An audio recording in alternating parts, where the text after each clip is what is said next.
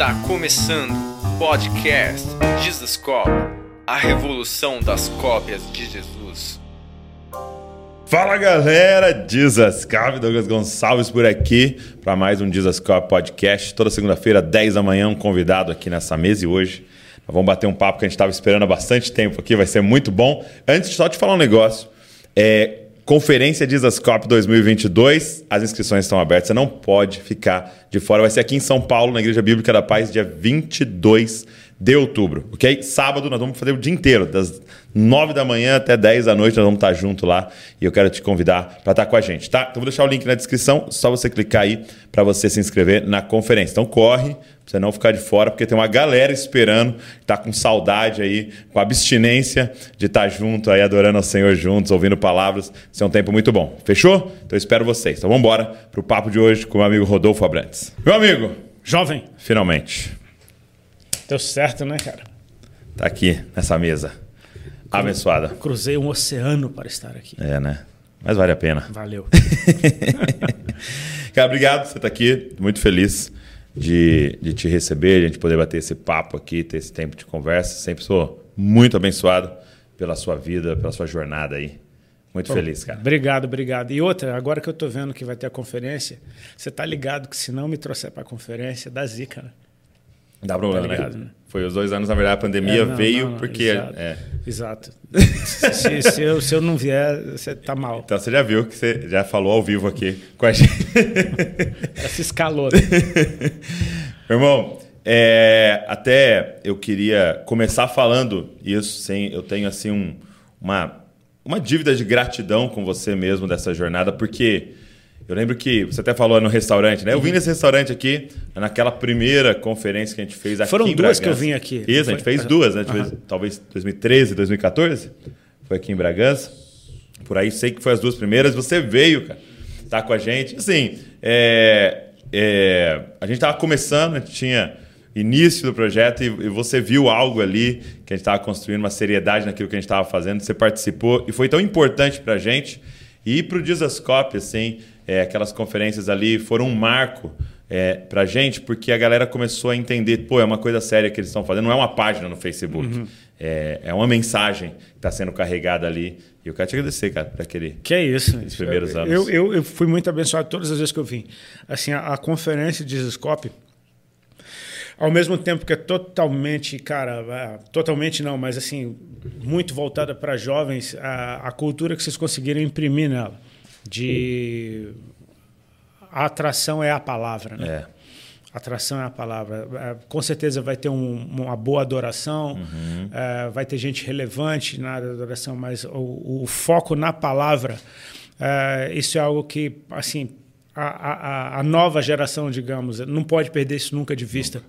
E vocês conseguiram, cara, trazer isso de uma maneira muito leve, Uhum. não? É um caldo muito grosso, vindo de uma forma muito leve. Eu lembro da última que teve, o pastor Paulo. Meu Deus. Meu Deus do céu, cara. Expo Center Eu não Norte. sei o que que foi mais forte, se foi a pregação dele ou foi o papo com ele lá na, na salinha. Na depois. mesa, né? Pois é, eu.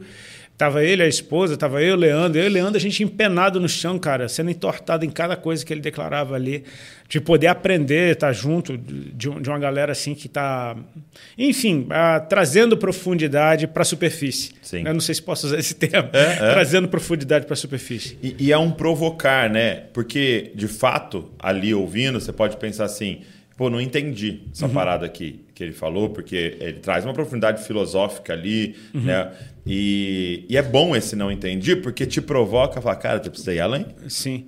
Ele não entendi por mais, quê, né? Por tipo, eu não fala entendi? de novo. É. Ou não entendi, ele vem seguido de um de fala de novo, né? É. Então, assim, opa, você já recebe É. Então, então acho que é é necessário a gente, de vez em quando, trazer um negócio. Porque a gente sempre pensa assim: que, qual, qual é o, o lugar que esse, o público tá? Então vamos falar com ele ali. Mas às vezes é legal você Esticar. dar aquela esticada e falar, cara, precisamos ir além. Sem dúvida. É, Sem isso dúvida. é muito bom. E a gente gosta sempre de levantar um tema, sabe? Tipo, vamos falar de um tema aqui. Uhum. Então, nessa, nessa ocasião, era, era maturidade, né, cara? E foi tão marcante, porque a gente falou de maturidade, maturidade, maturidade, maturidade, maturidade e tal. E aí a gente tirou aquela oferta pro... Para a casa do. Ah. Lá, lá a, em a Recife. Casa Betânia. Betânia, Casa Betânia. O, até o Nick me mandou mensagem agora essa semana é, com as fotos da casa, tá pronto para eles Deus, entrarem. Aquilo foi sobrenatural, cara. Acho aí que você- sobrou em. Excedeu em pouca coisa, assim, É, do, do não, montante é. que Na precisava. verdade, já tinha faltado um pouquinho, a gente falou, a gente pegou da loja, completou e tum. Pronto. Tá aqui. Alcançamos, Foi comprou uma bizarro. casa em um dia. E aí era um símbolo de maturidade, né? Sim. Porque o que é maturidade? De cuidar do outro. Resolvemos precisa. aqui, tá resolvido. Mas foi muito bom aquela. Foi lindo. Saudades. Então você que tá aí já, fica ligado aí pra você estar com a gente, vai ser demais.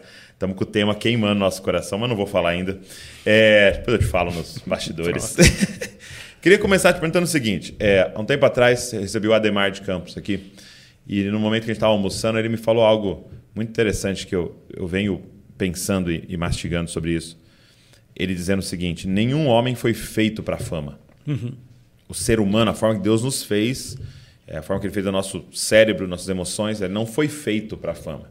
Né? E você experimentou disso, né? Você vive um pouco disso, mas você experimentou disso com, com a banda, com o Raimundo e tal. Eu queria começar te perguntando o que que essa, essa exposição e, e onde você vai, alguém te conhece tal, o que que isso faz na alma de alguém? Como é que você lidou com isso, assim?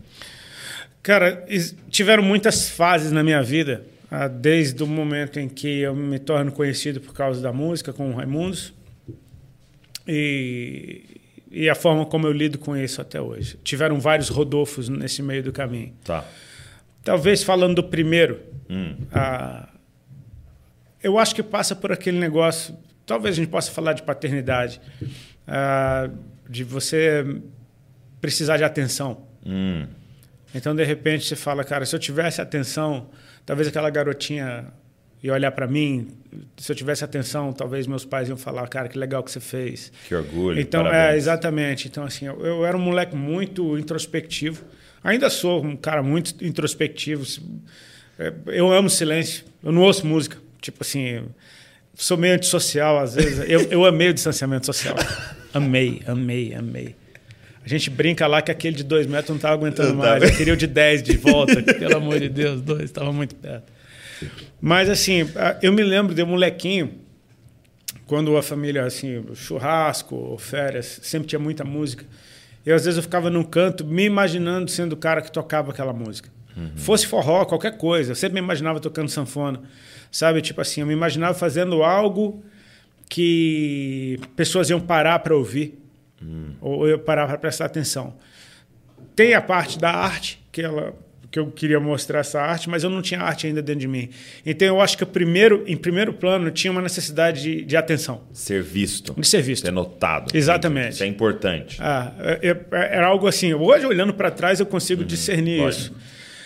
Ao mesmo tempo, quando eu começo a tocar, eu, eu e quando começa a aparecer, de certa forma isso me causa, me causa desconforto. Tipo assim, se deixasse eu ficava escondido em algum canto. Tipo, você vai aparecer, é o teu sonho, mas você não Então, quer. aquilo que eu quero, quando eu alcanço. De repente, não, não sou eu. Ah, assim, se- respondendo a tua pergunta de uma maneira muito prática, ah, lidar com a fama hoje em dia, a, a impressão que dá é que ninguém te conhece. Na real é essa. Tipo assim, se você me conhecesse, você não queria, ia querer uma foto comigo. Sabe? Tipo assim, se você me conhecesse, talvez o tratamento fosse diferente. Eu- é, é- é, às vezes uma sensação estranha. Eu me lembro que a Laura Sogueres, ela uma vez ela falou para mim, logo quando ela foi morar lá no Texas, ela falou: Eu preciso de um descanso da minha identidade. Foi a primeira vez que eu ouvi essa expressão, o descanso da identidade. Né, de você estar num ambiente onde as pessoas não sabem quem você é, e aí finalmente você pode ser você. Né? E, por exemplo, eu, eu amo viajar, eu e minha esposa, a gente ama viajar, e o lugar que a gente mais gosta na face da terra é o Havaí. E a última vez que eu tive no Havaí, no ano passado, eu constatei um negócio e falei, Ali, essa terra é o primeiro lugar em pelo menos 20 anos que todas as pessoas que eu conheço, nenhuma delas foi por aquilo que eu faço. São pessoas que eu conheci na rua, de convívio. Gente que eu passei cinco anos até receber um bom dia. E tipo assim, gente que vai acostumando com a sua cara. E de repente te trata como você sendo um igual. E cara, foi uma experiência muito gostosa, vai, porque às vezes é, é um ambiente muito só quando você está isolado na fama. Tipo, todo mundo que chega perto de você, talvez querendo alguma coisa, todo tratamento que você recebe é porque as pessoas sabem quem você é. Então, assim, até, até a gentileza, até a generosidade, Não você é desconfia genuína, de tudo. né? É, você, é. você acaba desconfiando de tudo. Pode não ser genuíno. Exatamente. Ah, Na época que eu estava no Raimundos, de certa forma isso me fez mal, ao ponto de eu não confiar mais em ninguém e, e de, eu me, de eu me ver em algumas situações como um aproveitador. Tipo assim, todo mundo só tira proveito de mim, eu vou tirar proveito também. Né? E aí você se torna muito frio. Você congela suas emoções e já não se entrega mais a relacionamento algum. Para mim, arrumar uma namorada, ter uma namorada, era uma coisa dificílima. Porque eu não conseguia confiar e eu, eu não queria também nada sério com ninguém, porque eu falava que tá todo mundo tirando proveito de mim. Então, assim, leva um certo tempo, porque aí eu estou falando agora de um cara que se converteu, teve um encontro Exato. com Cristo e é natural que seja curado nessas áreas, né? E de repente você vem para um ambiente cristão que tem a sua indústria de entretenimento dentro e você já chega conhecido, você já chega famoso porque você era o cara famoso que se converteu. Então, assim, leva tempo até você encontrar a forma saudável de lidar com isso. Hoje eu acho que eu estou encontrando, Tá. de certa forma, de perceber, cara, é uma dádiva, sabe? Tipo, é uma oportunidade de não simplesmente fazer evangelismo, mas de ser um evangelista. Qual a Não. diferença? Cara, não está atrelado ao que eu faço. Se eu andar na rua, eu estou evangelizando. Sabe? Tipo, por causa da natureza do meu chamamento, eu vou chamar de chamamento, de como Jesus me achou, é, de, dele fazer algo na minha vida na frente de todo mundo, e quer você goste ou não, você sabe o que aconteceu, você ouviu falar pelo menos, é, do seu nome apontar para uma obra que Deus fez. Isso é uma dádiva. Ah. Sabe? Tipo assim, salvas as devidas proporções, Uhum. mas eu sempre brinco que Lázaro não precisava fazer nada para evangelizar. Se ele fosse comprar pão, ele evangelizava. Se ele andasse de skate, todo mundo caía duro no chão falando, brother, fui tudo teu velório. Tipo assim, das pessoas olharem para você e saberem, velho, não tem como ser. Uhum. Tem um, um cara que é- ele trabalha numa construção, que é na rua que eu moro ali. Toda vez que eu vou para praia, eu passo pela construção, tá ele. Ele tem uns dread, o Du, ele é uma figura. Ele me para às vezes para ficar falando de Bíblia comigo. É. E a primeira vez que ele me parou, ele falou: Velho, eu vi um negócio na internet, eu te vejo aqui passando outro dia. Ele falou: Não tem como ser a mesma pessoa. Ele falou: É impossível ser a mesma pessoa. Tipo, um cara que não é cristão, tipo, constatar isso de me ver andando na rua. Eu falei, cara, isso é uma dádiva. Então, assim, é um tempo de ressignificar o que antes era um peso, era um arrasto na minha vida. Ou até um. Muitas vezes eu vi até como uma maldição, sabe? Tipo assim. É, Eu já vi gente falando isso Ah, em entrevistas assim, de falar, cara, eu fui amaldiçoado. É, às vezes a impressão, principalmente, ah, quando tudo que você queria, você estava na estrada, só na frente de milhares de pessoas o tempo todo. Todo mundo sabe o teu nome, mas ninguém sabe quem você é. De repente Uau. você vai para casa, vai para casa dos teus pais, cara. Você vai, meu, vai ter uma festa de aniversário dentro da casa dos meus pais. Você chega lá, eles convidaram todo mundo para ver o filho famoso e ficar tirando foto. Teve um aniversário meu na casa da minha mãe que ela chamou a Caras. Cara, pensa num bicho revoltado, velho, com, com, com mal-humorado a festa inteira, porque era o meu refúgio, entendeu? Sim. Eu queria estar num lugar onde as pessoas sabem quem eu sou, e de repente eu percebo, cara, ninguém, nem minha família sabe quem eu sou. Né? Porque se soubesse, não faria isso. Uhum. né? Então, assim, cê, cê- claro que isso não foi maldade da minha Sim, mãe, logicamente. nenhuma. Ela estava querendo, enfim, a- as pessoas iam atrás de- de- deles, que era uma É. e a coisa seu pessoa que tá via aí. fora, às vezes pensa até assim. Tô, tô prestigiando, tô É, prestigiando, eu entendo Mostrando como ele tem valor, né? É, eu entendo isso completamente. Minha mãe não fez isso por mal, Sei, de, sei. de forma alguma. Mas naquele momento em que você está numa fuga, né? É, tudo é muito agressivo. E, e é interessante que quando o Ademar estava falando, né? é, eu, eu comecei a, a- a entender isso, né? De, então, então, buscar a fama seria uma das coisas mais é, inúteis que a gente poderia fazer, né? Porque é buscar algo que é tão, é, tão difícil de lidar depois que chega, né? É, agora, é, ela se tornar um preço para um propósito maior, aí tudo bem. Você Então, pode encontrar é, forma saudável de encará-la, né? de encarar isso, né? Eu, eu, eu fico imaginando. Porque hoje em dia a gente pode traduzir fama, qual o maior benefício da fama? Seria a influência. Isso. Eu acho que esse daí seria o maior benefício de bate-pronto que a gente pode falar da fama é a influência. Se a gente pensar que, cara, a influência de José de Ari- de Arimateia fez toda a diferença na história, né? De- dele ter acesso a, a quem tinha o poder de liberar o corpo uhum. para ele, enfim. Então, gente, ter recursos para fazer. Ter... Exatamente, ter os meios para fazer. De repente, cara, é interessante porque a gente na vida de igreja, a gente sempre ouviu falar do crente 007. E de repente, naquela hora, entra em ação dois, né? Zero de Mariaté e Nicodemos, cara. Uhum. Aqueles caras que estavam sempre ali perifericamente, agora eles estão no centro da parada. Uau. Eles estão. Eu lembro de ter visto uma pregação do Judson de Oliveira, ele falando, é, alguém que investiu no corpo morto, uhum. entendendo que ele vai voltar a viver, né? É. Mesmo é sem saber, porque eles não estavam ouvindo o papo da ressurreição. É isso. Ou seja, investir no corpo morto de graça.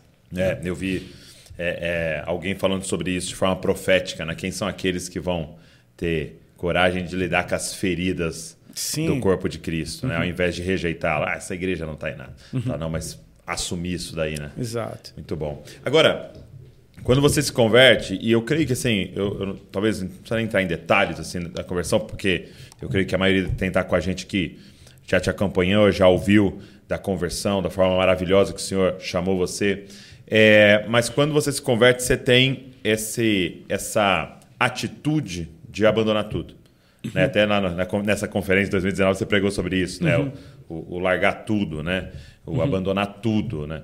E, e eu te pergunto assim hoje, nesses anos de caminhada, você vê é, um outro caminho para é, a situação que você vivia e outros hoje vivem? É, havia um, um outro jeito de tipo de ter um relacionamento real com Jesus, mas ainda estar ali dentro e, e fazer algo? Ou, cara, é tipo. Cara, no meu caso eu não no vejo. No seu caso? No não. meu caso, especificamente. É, uh, esse é um negócio que. Eu lembro que o tema foi maturidade. Sim. Tentando falar isso da forma mais madura, é entender que cada caso é um caso. Uhum. Né? Tem aquele cara que Jesus fala, tu vem me segue. Tem aquele outro que fala, eu quero ir. Fala, não, você vai para casa. tipo, tipo, qual é o problema comigo? Não, não, eu tenho uma coisa. Então a gente não poderia falar, todo mundo tem que fazer o que você fez. Ah, eu creio que não, não dá. Mas tem falar. outros que vão ter que fazer o que você fez e. Exatamente. Ah, eu creio que o que aconteceu comigo foi foi Deus fazendo tudo o tempo todo. Entendi. No sentido de o barulho que Ele fez quando eu saio da banda.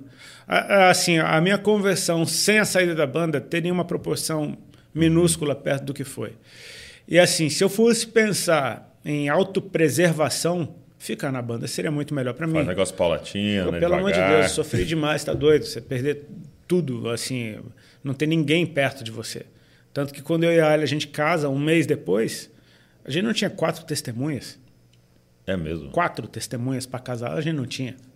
A gente teve que ligar para o pessoal da Sara Nossa Terra, que era perto de casa, a secretária e o diácono foram, e os irmãos que nas, nas campanhas de oração tá lá, um irmão e uma irmã da Assembleia foram. E... É disso que você está falando. Todo mundo te conhece, mas ninguém te conhece. Ninguém sabe quem é você. E, e, e pouquíssima gente se importa de verdade. Enfim. Uh, no meu caso, cara, eu não. Eu, olhando para trás, eu vejo a perfeição do que Deus fez. Uhum. Sabe? De me dar a coragem de cometer uma loucura. Porque foi uma loucura. Uhum. Foi uma loucura. Tipo assim, a, a, a, a, própria ira que isso despertou nos caras da banda e, na, e nos fãs e no sistema em geral, tinha MTV uhum. na época, em todo o meio. Até essa ira, ela foi proveitosa para o evangelho, para que essa notícia espalhasse. Uhum. Entendeu? Porque a gente está falando de uma notícia. Sim. É o evangelho, ele é uma Sim. notícia. Né? A conversão, ela, no meu caso, ela foi uma notícia. Para mim, ela foi uma coisa. Para as pessoas, em geral, é uma notícia. Então, cara, a forma como aconteceu, essa notícia espalhou que nem uma bomba, foi fragmento para todo lado. Eu lembro que tinha gente que falava, velho, não sei nem o que é Raimundo, mas eu sei que o tal do Rodolfo se converteu. Nunca ouvi. Mas... Exatamente, porque a notícia espalhou.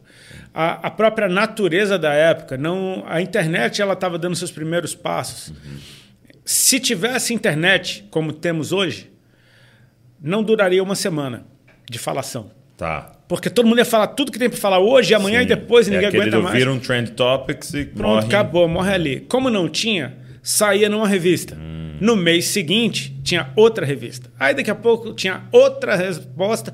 Então, isso se estendia por meses, esse tipo de notícia, né?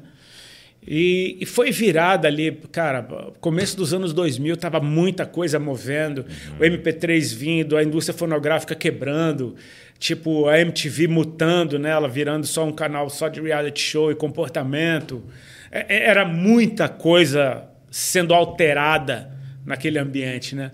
E de repente vem isso como um, foi uma bomba, né? Sim, No meu caso, eu não vejo como assim agora falando de vida pessoal. sim.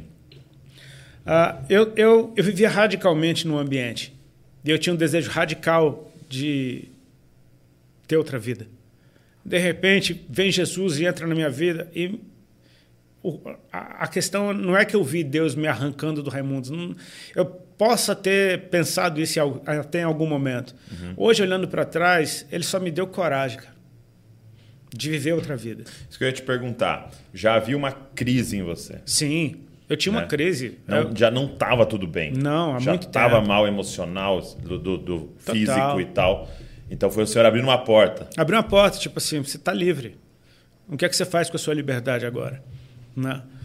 E eu me lembro que teve uma entrevista que eu tinha dado, acho que um ano antes. Me perguntaram qual é o seu sonho de vida. Eu falei, cara, ser pescador, morar numa praia. Eu nunca pesquei na vida.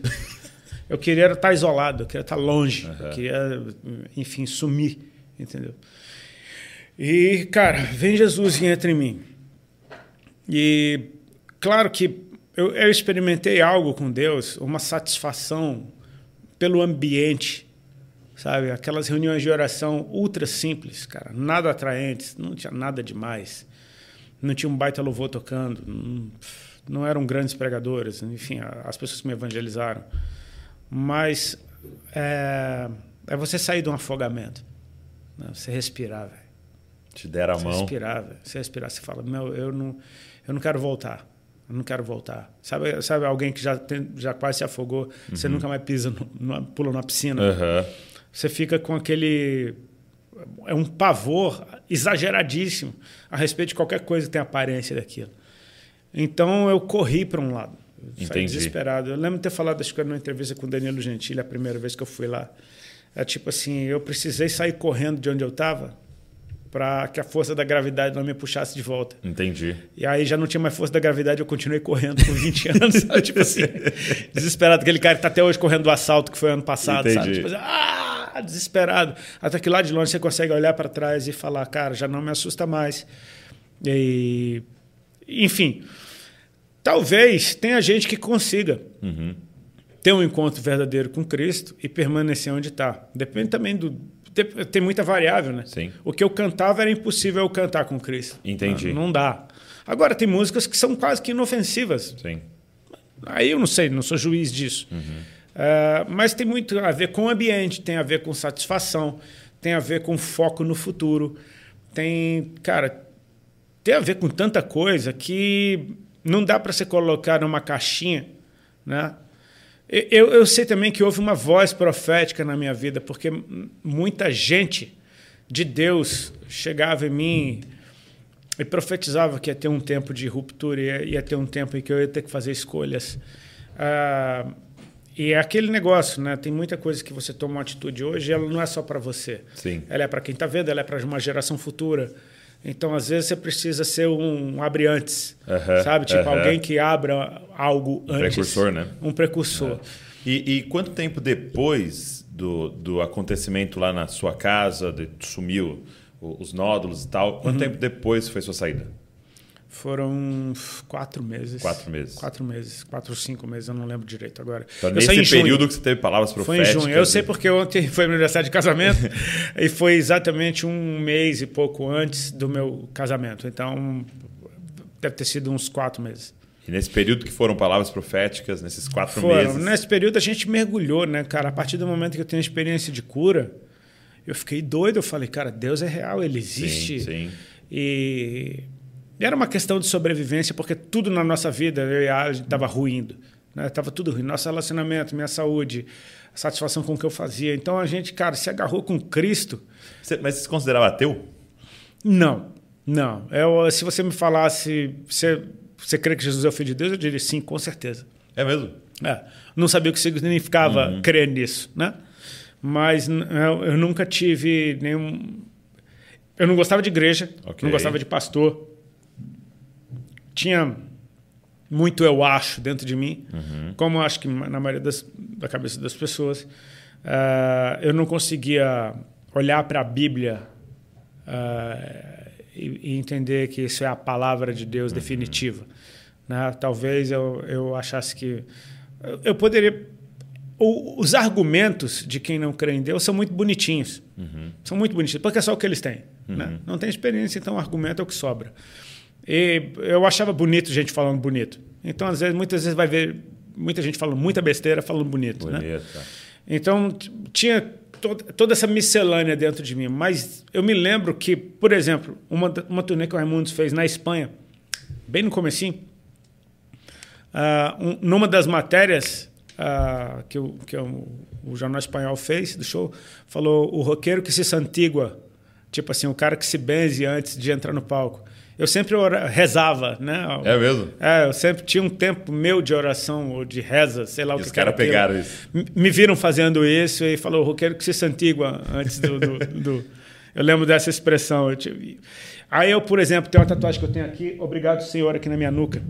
Essa eu fiz uns cinco anos antes de, de me entregar para Jesus. Uhum. E eu me lembro que quando eu fiz sobre essa tatuagem, meus amigos mais próximos falavam, e aí, crente? Eu ficava revoltado. É mesmo? Crente o quê? Tipo assim. Tatuei Obrigado Senhor nas costas e. Eu sou crente agora. É, agora, tu me chama de crente. Então, tipo, eu nunca fui contra. Sim, nu- entendi. Nunca, nunca vi como uma mentira, uma história inventada. Mas eu não sabia o que era seguir. Isso, definitivamente, eu não fazia a menor ideia do que, que era isso. Cara, é, é muito louco porque eu estava ouvindo uma, uma reflexão sobre a geração atual e, e o- era assim: por que, que os jovens estão saindo dos templos? Né? Então não era nem sobre a igreja em si, mas templos, né? sobre religião. E o cara começou a fazer essa reflexão sobre é, tudo para nós hoje é muito personalizado. Né? Então você pega ó, o seu. Você pensar assim, alguém, é, alguém que lia uma revista, você pegava a revista e tinha ali, você tinha que ler o que colocar ali. Você lia o jornal, tava ali. Só que agora a sua timeline você personaliza. Né? Tudo. Então, tipo, a sua revista que você está vendo é só diferente da sua. gosta. Exato. Sua rádio só toca o que você gosta. E ele falou: e a mentalidade da galera é essa com a religião. Só Então, pego o que eu gosto. eu quero personalizar uma religião para mim. Uhum. Seria o, douglismo, entendeu? Douglas, o que, que você gosta? Você gosta de- desse conceito Uhum. aqui do cristianismo? Eu acho legal, mas esse negócio aqui do budismo é interessante. Mas esse, e aí você vai, então é mais ou menos isso, né? Tipo Sim. assim, eu respeito, Aham. mas eu não concordo com essa parte aqui, eu não quero essa parte, eu rejeito aquela, eu monto com isso, ponho um picles aqui, um molho que eu gosto e tal, e crio esse negócio aqui na minha frente, né? Uhum. Só que o Senhor Jesus vem, né, cara? E ele é o Senhor. É. Ele salva sendo Senhor, né? A Dizendo, grandeza de "Acabou, meu Deus, irmão." ela nos humilha. Tem uma frase, cara, que eu acho que foi o Ademar de Campos que falou. Eu ouvi isso em algum canto. Que o verdade, a verdadeira humildade é fruto de humilhação. Hum, uau.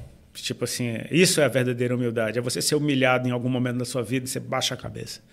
De repente, você se rende. É, é Jó dizendo, cara, eu te conhecia de ver falar. Agora eu fui humilhado. Então, de certa forma, a, a grandeza de Jesus, ela nos humilha. Ao ponto de, tipo, eu me rendo. Me fala eu ouço. É, eu não conheço nada, eu não sei de nada. Estou aqui, eu abro espaço para o Senhor me encher de informação. Me fala sobre a vida. A vida falando da vida é uma coisa. A verdade é algo que está fora de mim. Exatamente. É, é o que entendê-la. Ah, amor, amor, o que é? Cara, o amor, por favor, amor, me diga o que é o amor. Exato. Então, me encha da informação verdadeira, da essência. E quando você experimenta, ah, tem as primeiras experiências com essa verdade ocupando o lugar dentro de você, o resultado é tão absurdo que você fala, eu quero mais disso, cara. Hum. Por, que, que, não, me- por que não me render mais ainda? Como ter mais? Exatamente, como ter E mais. como é que foi esses quatro meses? Porque você saiu, Sim. tocar, cantar. Era um caos, Nesse- né? Porque assim, ó, Cara. eu tava em casa, segunda tinha culto para ir, terça tinha culto para ir, quarta tinha culto para ir, quinta tinha culto para ir, todo dia se eu quisesse. Cada uma daquelas irmãs que evangelizaram a gente era de uma igreja diferente. Ah, entendi. Então a gente tinha culto para ir todo santo dia. Se eu tivesse fim de semana em casa, tinha monte para ir, tinha alguma vigília para ir, enfim. Durante o fim de semana eu tinha shows para fazer. Então eu, vivia nessa agora, entrando de um ambiente e outro completamente diferente. Com um eu era super acostumado. Só que ele já estava me causando desconforto. Com o outro era uma novidade que era um baita de um alívio. Aham. Então, à medida que- é, é como você, cara, tá respirando ar puro pela primeira vez e você não quer mais voltar. Sim. E isso não tem a ver com, com a banda, isso não tem a ver com as músicas, Com tem a a ver vida. comigo. Era, era, era a, a, a, a, a minha jurisdição, né? Da, daquilo que eu não estava mais conseguindo suportar. Até que chega um tempo em que, cara, eu, eu, eu entendi. É, é como aquele portal, aquele vem e me segue, entendeu? Sim. Tem um portal abriu, cara. Se, se fechar, se fizer conta demais, você não vai passar por ele. Sim. Porque na conta é prejuízo. Na conta é prejuízo. Eu não tinha promessa alguma, eu não tinha ah, plano algum, estratégia alguma, Ficou desempregado. de uma hora para outra. Agora, o doido é isso, cara. Eu até tenho, tenho. Por um tempo eu até falei sobre isso nas ministrações. De que aquilo que você entrega na presença do Senhor, a, a velocidade com a qual você perde e recebe de volta é absurda. É Abraão entregando Isaac e não deu, deu nem tempo do cara morrer. Sabe, tipo Aham. assim. Ressuscitou antes de morrer. Exatamente. eu, eu no- na tarde que eu saí do Raimundos, eu fui para um culto à noite. Eu saí à tarde, fui para o culto à noite porque eu precisava ouvir Deus falar comigo. E o pastor me entrega uma palavra profética no final do culto, dizendo como você cantava para o mundo, a partir de hoje você vai cantar para mim. Ou seja, eu entreguei a música à tarde e ganhei ela de volta à noite. Meu Deus. Tipo, Deu nem tempo de morrer. é, não deu nem tempo de, de, de- de dar o violão, entendeu? Eu não tive nem tempo de olhar para ele. Eu saí de casa, eu olhei para ele, eu voltei E para você casa. ele de sentiu que estava entregando a música. Não- na minha ideia era isso. Sim, era isso. momento é, ali.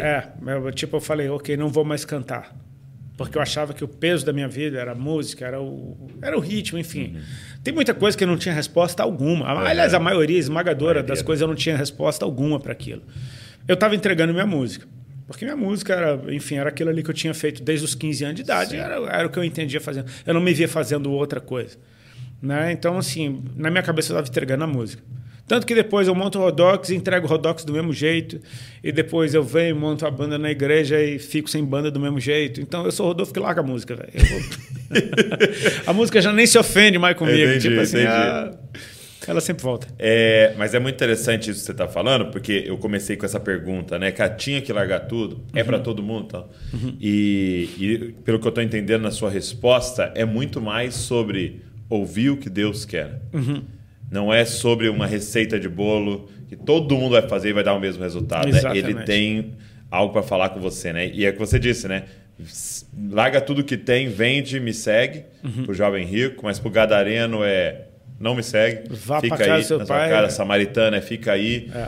E, e eu eu acho que se a gente pegar o que, que tem em comum, obedecer. né?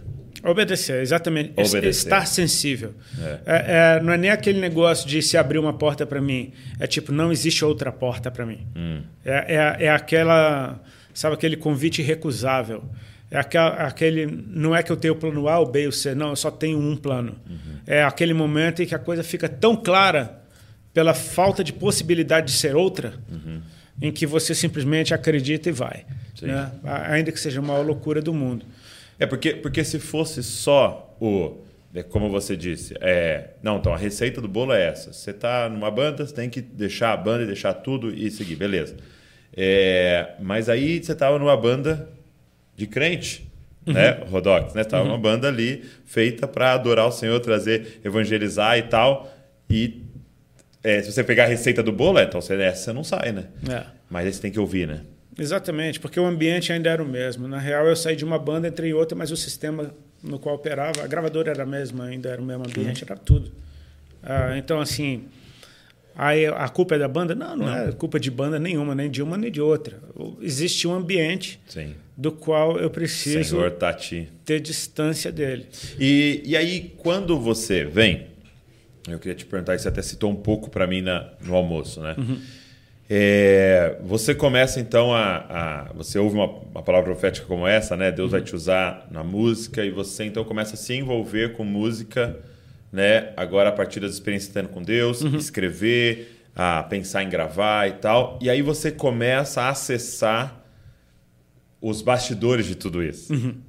É, como é que foi para você quando você começou a ver um pouco do que tinha ali nos bastidores que talvez te desiludia? Uhum. É, como é que foi para você assim navegar tudo isso e estar tá aqui? Olha, não me escandalizou tanto, okay. mesmo porque uh, quando eu ok, agora eu me entrego para Cristo, uh, era uma coisa muito underground ainda. Tá. Era, eu não, eu, eu não entrei no mainstream gospel. Ok. Né? Era uma coisa bem underground. Era tipo assim, as pessoas me chamavam para dar testemunho e eu levava meu violão. Uhum. Então eu não estava sendo chamado para cantar, mesmo porque não tinha relevância na minha música cristã ainda no meio. Tinha as minhas experiências. Era mais o testemunho mesmo, era mais ambientes era o testemunho, exatamente. Então assim, eu, eu não eu não me lembro de me escandalizar com o meio, o mercado de música cristão. Tá. Uh, depois você, você começa a, a ver algumas formas de se mover que você fala, cara, isso não é para mim, simples assim, isso não é para mim. Eu me lembro que logo numa das primeiras igrejas que eu fui, antes mesmo de sair do Raimundos, antes mesmo de me converter, hum. ou de, de, me converter não, de, de, de, me batizar, perdão. Uh, eu lembro de uma igreja que eu ia que eu amava aí e no final do culto o pastor que tinha pregado ele não era o pastor titular a gente estava indo para casa do pastor titular esse pastor que pregou ele meu ele botou o olho na minha cunhada de um jeito que eu nunca vi um cara meu, nem no mundo eu não lembro de, uma cara de leão em cima da, da, menina. Ela tinha 15 anos na época.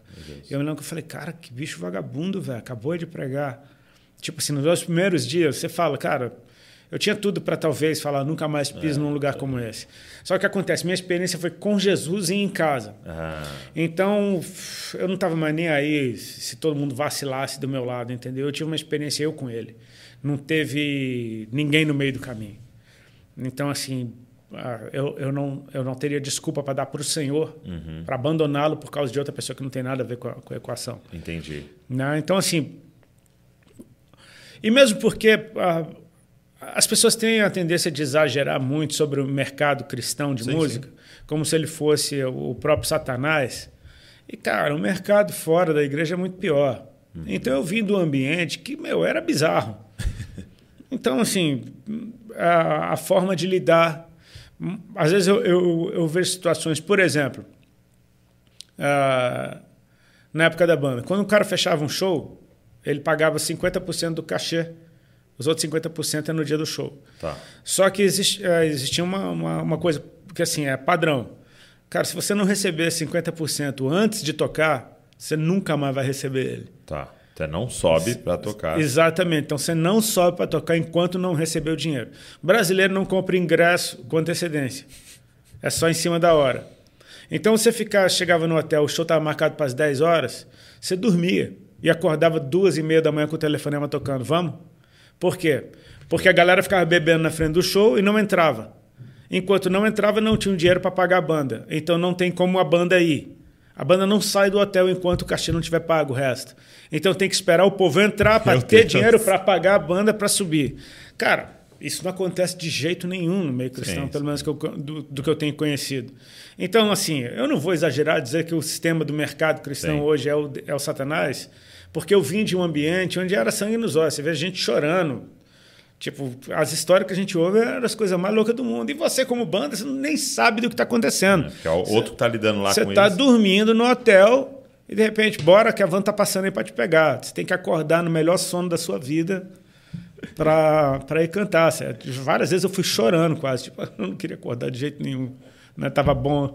Mas você vai. Então, assim, sinceramente, o meio cristão de música...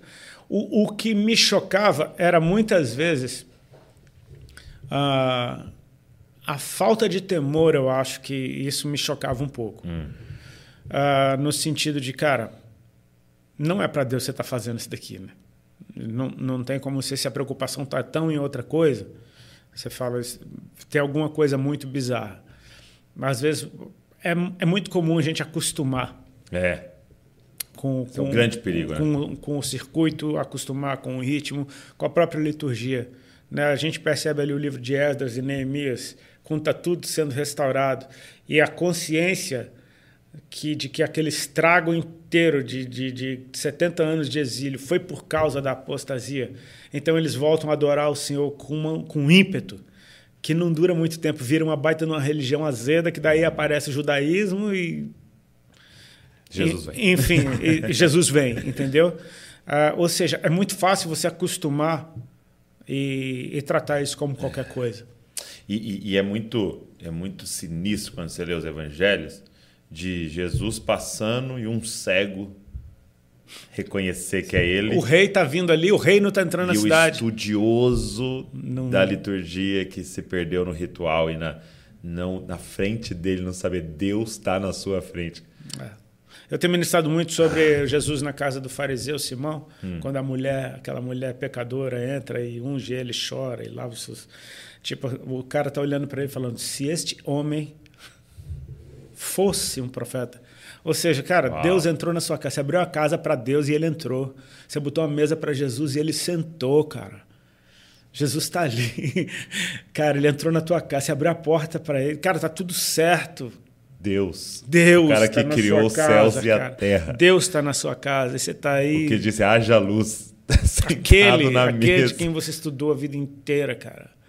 Sabe? Tipo assim. Esse é uma pira que eu tenho tido quando, quando Jesus aparece para Saulo. Hum e fala, porque tu me persegues. Eu comecei a pirar no duplo sentido disso, sabe? Porque, assim, existe o sentido da perseguição natural que Saulo estava fazendo com a igreja, uhum. prendendo, enfim. Mas existe aquela também de tipo assim, eu persigo o Senhor. Você persegue Deus uhum, todo dia. Uhum. Toda vez que eu abro minha Bíblia pela manhã, eu estou perseguindo Uma Deus. perseguição. Imagina Jesus vendo no passado, por que, que você tem me buscado esse tempo todo? Tipo, quem és tu? Eu sou Jesus, aquele que você buscou a vida inteira e não conhece. É. Sabe? Tipo assim, aquele que. Você leu Tô aqui com me véu apresentando para é. você, exatamente. Eu sou aquele que você ama sem saber. Sabe? Eu vejo teu zelo, mas você está viajando. É. Sabe? Tipo assim. É, é, é, só uma, Cara, uma perspectiva bom. que me faz a, a mas, mas Jesus essa... se apresentando para quem acha que sabe tudo a respeito dele. O, o, essa do, dele na casa do fariseu, ela é muito forte porque para mim é o seguinte: é é uma vontade tão grande de estar tá certo que se Deus descer e entrar na sua casa, você não dobra. É. É doído isso. É doído, né? Mas assim, o meu Deus é tão forte dentro de mim que é estar certo uhum. que ele achou argumento em Deus para falar que não era Deus. Para falar que é. não era Deus, cara. E aquela prostituta reconheceu, né? Isso é assustador. É. Por quê? Porque nesse texto eu posso ser a mulher pecadora uhum. e eu quero ser ela, uhum. mas eu posso ser o fariseu também. Facilmente. Vendo Jesus se movendo de uma forma que eu nunca vi Sim. e não o reconhecendo por causa disso. E, e uma frase né, que a gente, eu e a Val lemos um, um texto, acho que era da galera do Impacto, que falava é, o medo de perder o dia da visitação. Né? Meu Deus, cara. Esses caras, esses homens que perderam o dia da visitação. Né? Uhum.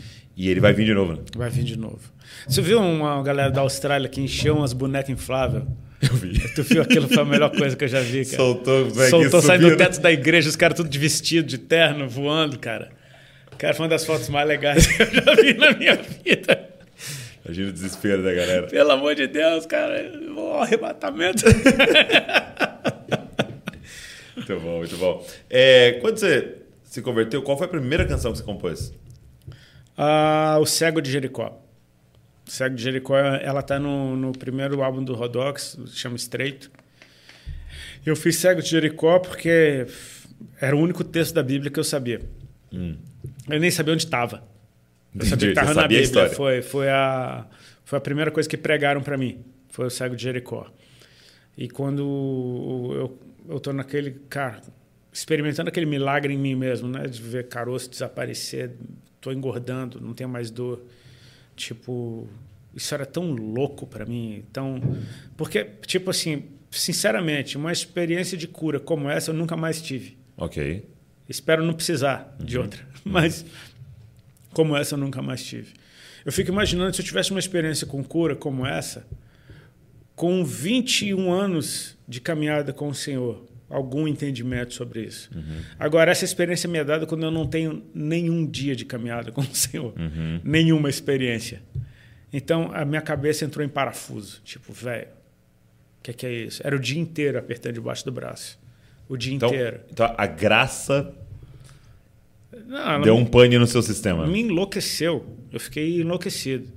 Então, de repente, eu pego meu violão e começo a chorar e...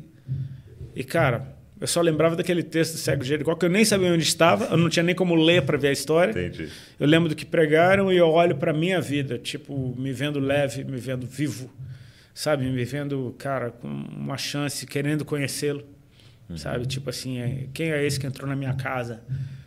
Eu não tive nem tempo de abrir a janela para a fumaça do bagulho sair, eu não tive nem tempo de arrumar a casa para ele entrar, ele entrou. Sabe? Ele entrou e disse que me amava e fez uma obra em mim, tipo, é, é, me escandalizou demais o amor de Cristo, sabe? me enlouqueceu. É aquele negócio, cara. Uh, eu me lembro que quando a, a, aquela irmã orou por mim na administrar cura, eu lembro cada vírgula do que ela disse. Ela disse: Senhor Jesus está hoje aqui, mandando eu te dizer que Ele está te curando de um câncer no estômago, para você saber que Ele é Deus, que Ele te ama, que Ele está obrando na tua vida. Então, assim, o recado foi claro, é para eu saber. Tá, o que é que eu faço? Agora que você sabe, se vira. Sabe, tipo assim, o negócio é, é enquanto você não sabe e a partir do momento que você sabe. Uhum. É, porque quando eu sei, como é que eu vou viver do mesmo jeito? Do mesmo jeito eu não tenho como. Sabe, se aquela passagem quando o paralítico é descido em Cafarnaum pelo telhado da casa e tá todo mundo quem é esse que até perdoa pecado, só Deus pode fazer isso. Jesus é. fala, por que vocês estão pensando no seu coração? Por que é mais fácil dizer, perdoados estão todos os pecados ou levanta e anda? Para que vocês saibam. Para que vocês saibam. Que o Filho do Homem tem autoridade para perdoar pecados. Então levanta e anda. Ou seja, com o que você vai fazer agora, com o que você sabe, aí é contigo, bro. Aí é a resposta que você dá. Né? O meu pastor Luiz Hermínio, ele sempre fala isso, né? Deus não responde pergunta, ele responde resposta, né? Então, assim, é a resposta que você dá para ele que vai te mudar de lugar ou não. Né? Naquele momento, eu, com a minha inocência, hum. inocência não no sentido de não ter culpa, mas no sentido de, sabe, de nada inocente ignorância, mesmo, sabe? Uhum. Ignorância. Naquele momento, cara, na ignorância, eu andei em cima da água, entendeu? Na ignorância, eu larguei o barco na praia e fui atrás dele. Na ignorância, tipo, passou algo na minha frente que eu não, não, enxergo mais nada, eu só, só fui. Né? É aquele treco. Glória a Deus que foi daquele jeito. Porque se eu faço conta demais, uhum. se eu penso demais, se eu falo, não, vou só enterrar meu pai, depois eu vou, uhum. sabe? Tipo assim, só preciso de um tempo para resolver as coisas e então eu ir, cara, eu não iria, não ia sair. Não, né? Não, você não pensa, porque ah, é, é como eu falei aqui no começo, cara, até a ira das pessoas que eu recebi foi bom para mim. Hum, te empurrou. Porque me empurrou. Exatamente. Foi tipo assim, não tem caminho de volta, cara. Você está sendo odiado lá, você não tem como voltar. Porque é tipo é um fogo queimando atrás de você. Corre, entendeu? É. Vai para frente, vai para frente. Vai é, chegar um é. tempo em que você pode conversar, mas Sim. não naquele tempo. É Eliseu, né? Queimando as carroças. Cara, não tem. Eu, eu, tenho, bois, eu tenho que tipo destruir. Assim, não tem amanhã para onde voltar. Eu tenho que né? destruir a ponte, entendeu? É. E assim, eu não tinha força para destruir Só que a é ponte. é assim para todo mundo, né? Uhum. Não é assim para o cara famoso de uma banda. Uhum. É assim para todo mundo, porque uhum. os evangelismos e discipulados que a gente faz na nossa igreja local aqui, você consegue traçar uma linha no chão dos que permanecem e os que não, e basicamente é isso. Né? Exatamente. Todos alguma, em algum momento abriram mão é. de algo ou de tudo. Né? E, enfim, é como a gente estava falando antes, não tem a receita do bolo, mas existe, existe, um, existe princípios. Existe um passo a passo ali que, uhum. cara, é uma receita bíblica. Então, para a galera que está nesse, em cima do muro dessa decisão aí, o que, que você diria? Eu acho que hoje em dia está até mais fácil de tomar essa é? decisão. Por quê? Porque está tudo tão mais podre do que era na época. Que, cara, hoje você não precisa mais. Está bem claro. Está muito claro, cara. Está muito claro. O que eu tenho visto na música hoje é bizarro. Eu assisti um clipe uma vez na academia, pô, era pornografia pura. Você fala, velho, um adolescente não tem a menor chance, não tem defesa alguma contra um negócio desse. A indústria pornográfica ela transbordou do vídeo pornô. Hum. Ela hoje ela está na música, ela está nos filmes, está na tá em tudo. em tudo. É. Ela toca em tudo. Tá em Sexo vende, né? Então assim, Hoje eu acho que está mais fácil da pessoa tomar uma decisão por, por Cristo. Hum. No sentido de que, cara, olha o que você está fazendo. Não tem nem muito o que explicar. Difícil você defender. Né? É difícil defender, exatamente, é difícil defender. Não é generalizado isso. Talvez para algumas pessoas Deus tenha plano, E eu não sou Deus para falar nesse ponto, mas hoje em dia, ao mesmo tempo que é mais fácil enxergar a treva, também tá a gente vive num tempo em que a corrida pela fama eu acho que está pior do que antes. É mesmo? Você acha? Eu acho, é uma coisa do nosso tempo. As próprias redes sociais, elas são uma corrida por fama, né? Então, é. É, a rede social talvez deu mais oportunidade para mais gente mais para entrar nessa corrida, né? Exatamente. É um tempo completamente diferente do meu do começo de banda, né? Antes você tinha que, meu, hoje você solta você um tinha trabalho. que entrar na rádio e TV, né? Exatamente. Hoje você solta um trabalho, o mundo inteiro tem acesso ao teu trabalho e você pode cair um raio na tua cabeça e, e isso entrar em evidência e a coisa acontecer. Tipo o Pedrinho que tava dormindo. Mandaram ele acordar e virou um hit. Pronto, acabou, cara. né? Receba, sim! Meu irmão, é um gol. Exato. Cara, engraçado. E assim, é o tempo, é o sucesso instantâneo. Né? Pum, é tudo instantâneo. É, é. é, isso é uma coisa que eu tive que até entrar, fazer as pazes com a minha música, por exemplo. Porque a minha música, hum. nenhuma delas bombou. Hum. De cara. Tipo assim, Isaías 9 demorou 10 ou 15 anos para a igreja é, aprender a cantar. É. Ah, tipo assim, velho, demora. Ah, tanto que agora, quando, toda vez que eu lanço um trabalho, eu já não fico mais nem preocupado. Tem, porque eu sei que não vai ter, não vai ter. É tipo assim, demora mesmo. É, as letras são compridas demais. Eu não tô, não é uma música congregacional. Sim. E o brasileiro só ouve uma coisa de cada vez, né? Ele só ouve até aquilo rachar. até não aguentar mais. Então eu sei que eu não estou no padrão do que funciona. Então tem um monte de coisa que eu já entrei em pazes com isso. Mas o, o que me Algum atra... momento te, te incomodou? Cara, existe uma expectativa. Você não lança um trabalho. Que não vai ser ouvido. Não, você, você deseja que o maior número de pessoas ouça. Isso é natural. Só que assim. Tem um track que me atrai mais hoje do que o, o, o estouro. É, é a longevidade. É entendeu? É de poder atravessar gerações. E quando eu vejo pirralhinhos de cinco anos cantando uma música que eu fiz semana passada, eu falo, cara, tem um adulto e tem uma criança ouvindo a mesma música, sendo que eu fiz, eu não faço música para criança, uhum. mas eu faço para criança. Tipo assim, ou seja, se as crianças estão entendendo, uh, talvez seja para criança e eu não tinha percebido até hoje. Uh, isso isso me, me traz uma responsabilidade do que é que eu estou deixando para uma geração que vai. Cara, o, música você aprende, você não esquece ela nunca mais, né? É muito didático. É né? muito didático. Eu aprendi tanta coisa da Bíblia com Diante do Trono nos meus primeiros sim, dias. Sim. Que hoje eu tenho uma preocupação muito maior daquilo que eu estou deixando em forma de canção. Você vai ler Salmo você fala, não foi Ana Paula Valadão que escreveu isso? Cara. Foi Davi? Foi, é, né? é bizarro. E assim, Salmo mesmo é um treco. Cara, pensa nisso. Como um adorador, uh, cantar a Bíblia é o mais poderoso que eu posso fazer. É melhor do que qualquer poesia. Qualquer coisa. É eu conseguir botar a palavra dentro de uma canção com uma forma graciosa. Ok, então a gente está falando de cantar a escritura. Uhum. Agora, imagina você compor uma canção que virou escritura. É o Salmo. São canções que viraram escritura. Canções tão verdadeiras, tão alinhadas tão com, alinhadas com Deus, que Deus falou: eu vou botar na Bíblia a sua música. 5 bilhões. É, né? tipo assim, é, é, um treco é, doido. É, é, Então, eu preciso ter cuidado, não no sentido de ter medo disso, mas de tipo assim, cara, Zelo. de fazer com propósito e consciência, né? Porque tem algo ficando para gerações que vão passar. Que pode vir, né? ensinar né? algo errado, né?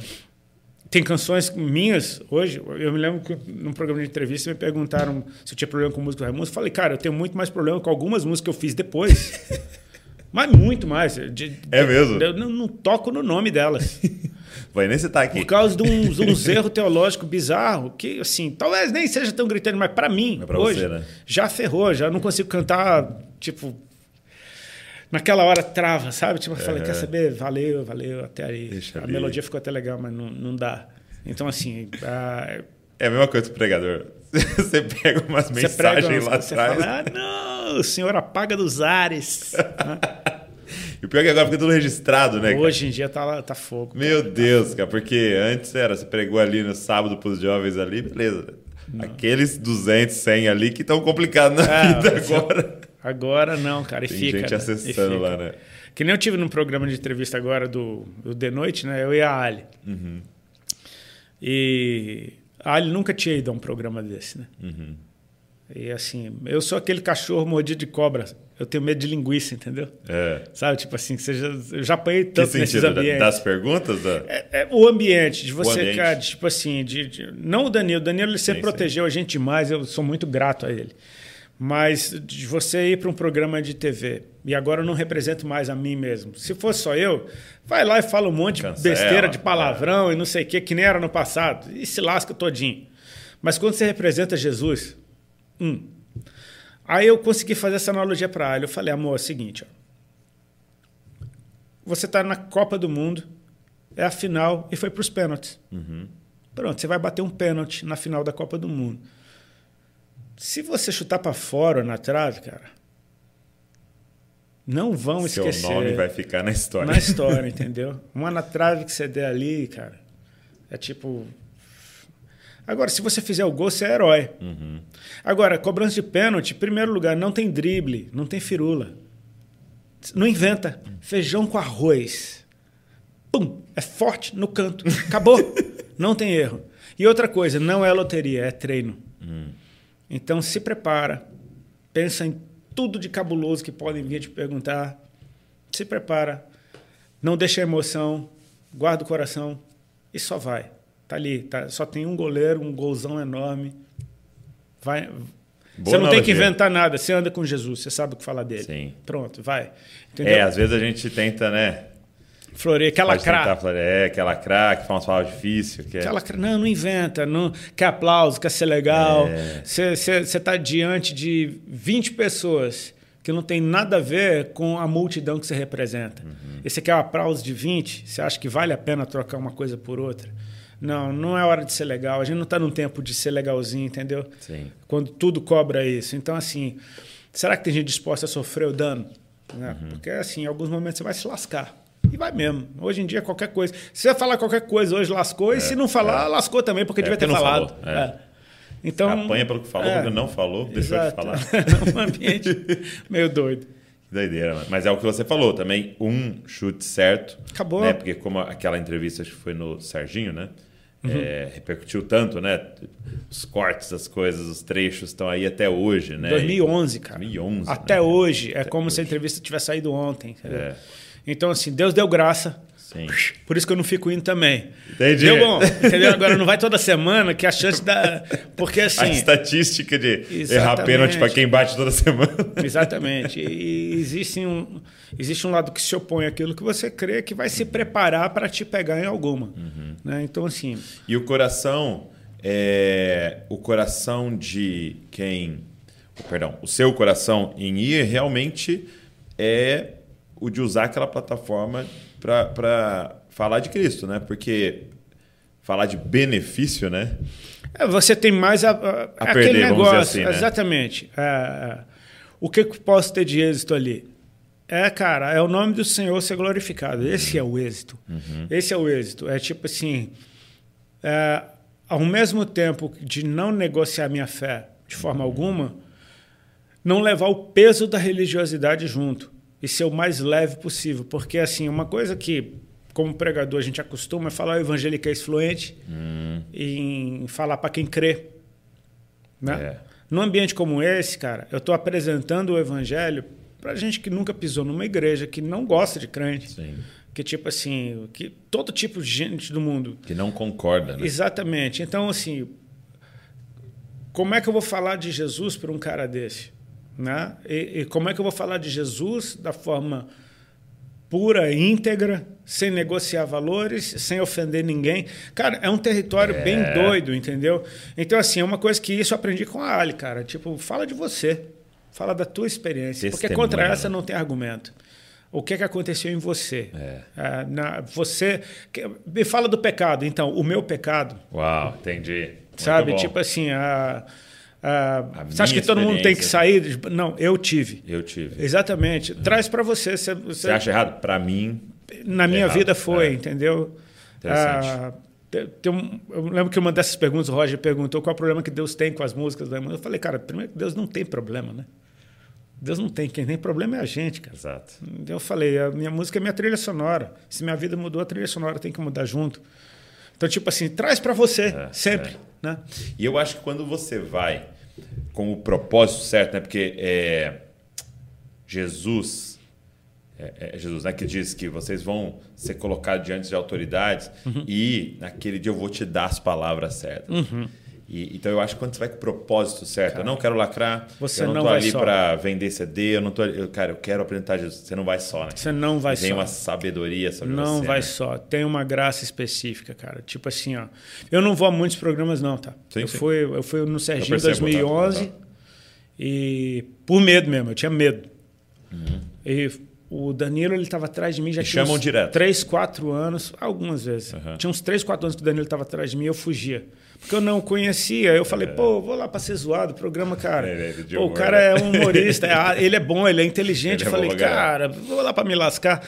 Só que eu comecei a sentir paz e falei, eu vou, cara. E fui surpreendido. É? Ele foi muito legal comigo. Que legal. Ah, realmente ele me protegeu. Uhum. Ele, ele driblava todo mundo e falava, faz. Driblava e faz. Driblava e faz. Ficava. Cara, tipo assim, ah, contribuiu muito para mostrar Jesus naquela plataforma dele. Que né? demais. E aí a gente acabou indo agora de novo, há um mês atrás, e foi tão bom quanto a primeira, tão leve quanto. Uhum. E assim. ah, E a Ali fez, fez o gol? a Ali, cara, a Ali arrebentou. A Ali deu de cavadinha. Eu não assisti essa, ela deu de cavadinha. Ela, a, Ali, a, Ali, a Ali arrebentou. Ela falou bem, foi simples, foi leve, com graça. E tipo, eu fiquei. Eu já sou orgulhoso, mas eu fiquei bastante. É, o que, que você aprendeu? né? Qu- Quanto tempo. Como é que eu poderia. De, de ministério, vamos dizer assim.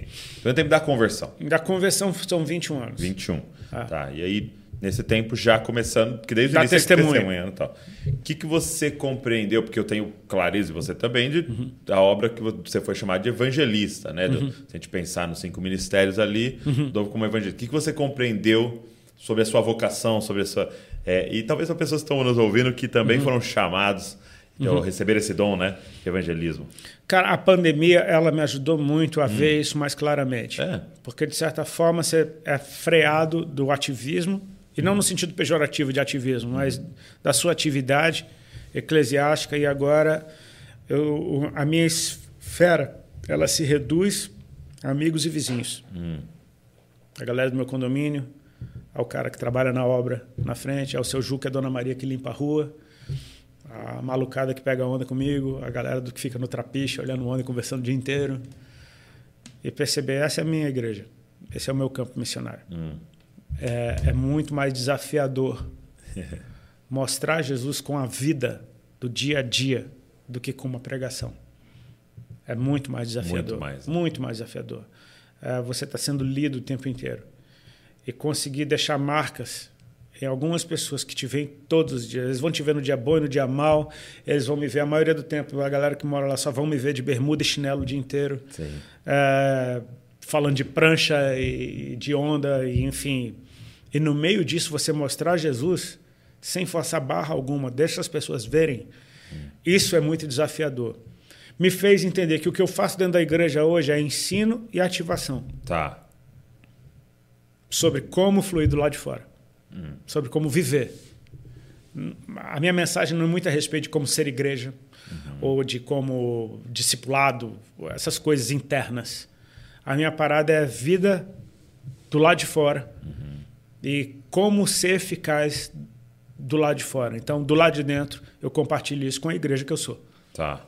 Então você começou a compreender que o seu ministério é muito mais de equipar e ativar ali. Do lado de dentro. Pra galera ir pra fora. Do lado de fora é inspirar. Tá. do lado de fora. Até porque quando eu entrei em pazes com a minha música, tipo, cara, eu não faço worship, velho. Eu não, já tentei, não tentei. vai, não, eu não tenho voz para isso. Eu, enfim, não, não é, não é a minha parada. Minha música, ela é devocional. Minha música, ela é para você ouvir em casa, no carro, indo para praia, fazendo nada, limpando a casa, entendeu? Tipo assim, os meninos estão incomodando. Bota aí uma música para você espirrar e ouvir, entendeu? tipo assim, essa é a minha música. É uma música do dia a dia Tá. tem que ser leve, mas tem que carregar algo substancial ali dentro. Por causa do ambiente que a música traz, aonde ela é ministrada, né? Então, tipo assim, se você consegue fazer uma pessoa pensar em Deus, véi, Deus já começa a ministrar essa pessoa, sozinho. Só precisa ela abrir a porta. E como é importante você ter essa clareza, né? Da, da, no seu caso, da sua música, do seu propósito, do que, Uhum. né, o que, que você tem que fazer, né? Como, como é importante, porque aí começa a ficar leve, né? Não, foi a hora que o ficou Paulo, leve. O que o Paulo Borges fala, de tipo assim, cansa muito fazer serviço, mas não cansa trabalhar. Ele fala é- disso, né? usando essa nomenclatura do servo e do filho, né? Aham. Os filhos trabalham com o pai, né? Os servos fazem serviço, né? Então, fazer serviço é troca de salário, troca de- né, é, cansa, né? Então, você fica esgotado, não aguento mais, quero desistir. Amar pessoas, cara. É. Amar pessoas. É, é- é porque a gente tem um, um sentido muito romântico dessa palavra. Uhum. Né? Parece que amar pessoas está sempre, ah, eu te amo. Não, cara. O amor ele se revela às vezes numa atenção que você deu. Uhum. O amor é simplesmente um eu me importo. Um amor, às vezes, é só você parar para ouvir alguém. Sacou? O amor, às vezes, é só você dar um conselho que é preciso de um pouquinho mais de coragem para dar. Sabe? Ah, o amor ele se manifesta de formas incríveis. E ele é completamente leve. Por quê? Porque ele explode. Você não controla ele. Né? Você só deixa ele sair. Ah, quando, aos poucos, eu, eu vou te falar, não aprendi isso, não. Eu estou aprendendo. Eu estou aprendendo. Ah, de, de aproveitar qualquer oportunidade sem forçação de barra alguma para deixar uma marca legal. Existe uma dádiva, essa que a gente falou no meio da, da, da entrevista, no Existe, começo da entrevista, Existe uma dádiva. que Deus me deu, de- que é o fato de da tem minha um cartão história, de visita a ali, minha né? história ser É. conhecida. Então, sem fazer nada, o cara tá me olhando de longe, sabe? Aquele cara se converteu, saiu de uma banda Uhum. Por causa de Jesus. Deixa eu ver como ele trata a esposa, deixa eu ver como é que ele cumprimenta as pessoas. Trata um garçom. Tipo assim, sabe? se eu nunca ter falado com esse cara, eu posso estar evangelizando ele. Entendeu? Porque aquele negócio é, é a respeito, muitas vezes, eu, eu piro sempre no Noemi e Ruth.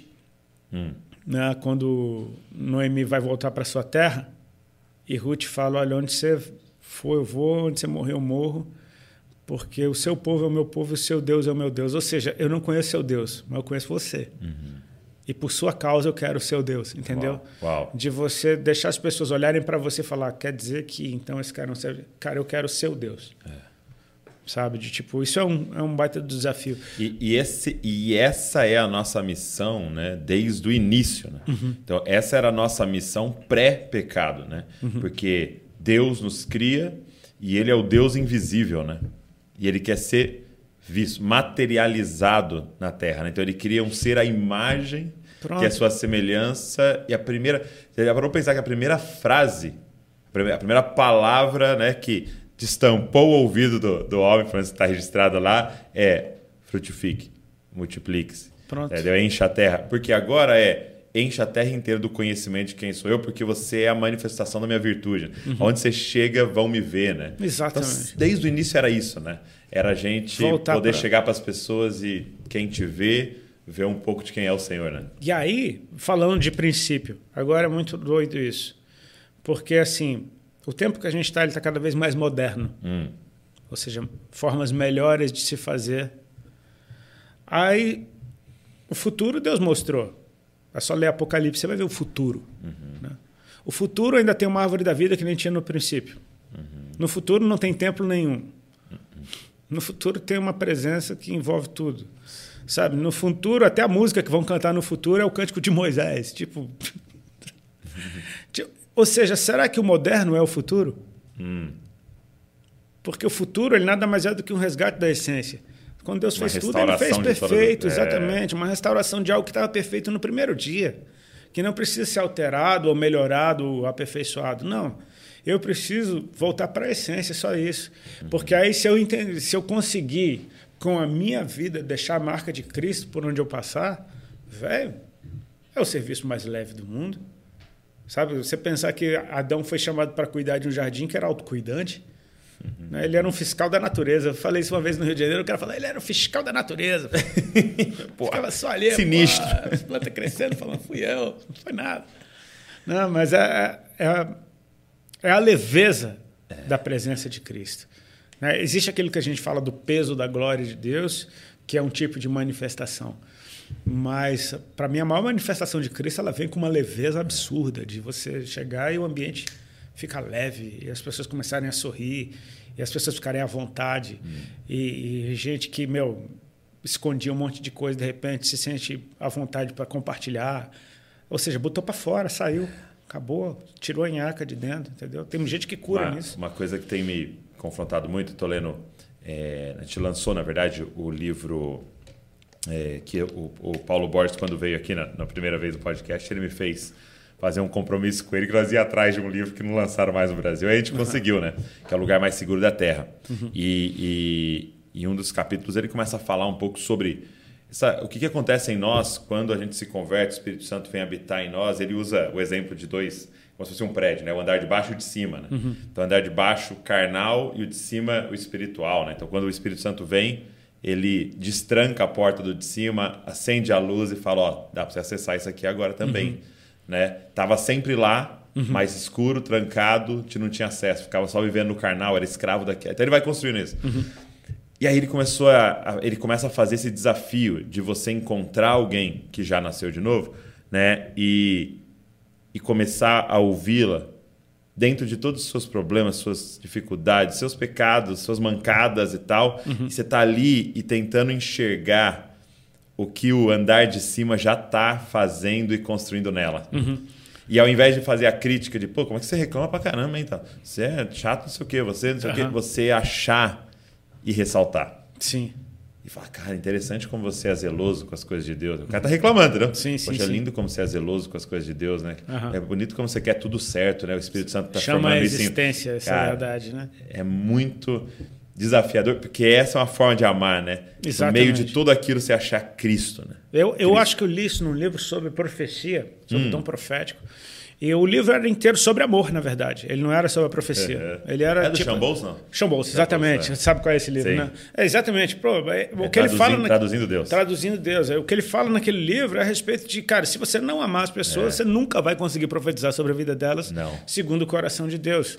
E às vezes é aquele negócio, você parou um pouquinho Cara, dar um exemplo bem bobo. Um vizinho meu, eles têm um, um restaurante que é na frente do meu prédio. Um casal. E, cara, um dos caras mais casca-grossa lá da praia, localzão das antigas. Hum. Ele com a esposa deles, lá a gente sempre vendo. Até eles se desentenderam e ela saiu de casa. Eu vi ele com aquela cara murcha de novo, sabe? Tipo, e ele foi conversar com a Ali, pedir conselho, beleza, a Ali me contou, não sei o quê. Um belo dia eu tô saindo do mato com a prancha meio-dia, cara, queimando o pé no asfalto, prancha pesada. Ele me para. Ele fala: Então, Rodolfo, ah, ele deve ter conversado contigo, pá. E ele falando. Enquanto ele falava, eu falei: Cara, eu vou, eu vou gastar esse tempo aqui com ele. Eu, eu, esqueci que o pé estava queimando, não sei o quê. Enquanto ele ia falando, aquela conversa que a Ali já tinha me contado, eu comecei a perguntar para o senhor: o que é que o senhor tem para dizer para ele? É. Eu falei: porque eu posso dar um bom conselho e vai ser legal, ou Deus pode falar algo para ele que vai mudar a vida dele. E, e, cara, quando veio a inspiração, eu falei: Ó, você vai fazer o seguinte. Eu dei uma direção para ele lá. E, cara, faz isso que eu tô te falando, velho. No outro dia, quando eu fui surfar, ele tava com um sorriso desse tamanho na cara, dizendo ela voltou para casa. Tipo assim, ele me acompanhou até a praia e eu estava com uma preocupação no coração. Eu não falei assim, diz o Senhor, eu falei um conselho. Uhum. Então eu falei, você precisa saber que o que aconteceu na tua vida foi Deus. Yeah. Foi Jesus que mudou. Ele falou, eu sei. E a gente parou na praia ali, antes de eu entrar no mar, a gente ficou ali de mão dada orando e agradecendo a Deus. E tipo assim, então lá bonitinho. Aí a prima, próxima vez que eu vou pregar no meu van, quem é que está na primeira fila indo uhum. lá? Enfim. Sim. Eu entendi. Da sensibilidade do dia a dia, entendeu? Cara, começou quando... com você amando, parando, né? Só isso, cara. Deixa o cara falar. Velho. E aí o espírito Dá profético... pra você aguentar cinco minutos no sol, com o pé queimando no asfalto? E a palavra profética vem, né? Pum! A coisa mais simples do mundo. Um conselho legal. Só que não era um conselho legal, uma foi uma palavra de Deus para é. ele. Entendeu? Então, assim, isso tem me ensinado, sabe? De às vezes você tá mais sensível, menos eu, Uhum. Porque eu sou muito chato, muito azedo. Tipo assim, nego me para na rua e fala, deixa eu ir embora, não me para, cara. Sabe, mas às vezes só de você parar. Tem uma história que eu conto direto, é. que foi um Natal que eu fui correr antes da ceia. Lá na praia não tinha ninguém, já estava todo mundo final de tarde. Eu tô voltando e tô todo natalino pensando em coisa de Jesus e, ah, enfim, é Natal. e tem um cara parado lá na frente, ele estava catando latinha no lixo. Um alemãozinho que eu tinha visto lá esses dias, ele estava lá. Os moradores de rua passam por ali, às vezes com o tempo, vai embora. Eu lembro de ter visto esse cara outras vezes, eu vi ele lá de longe e eu pensei em dar um abraço nele.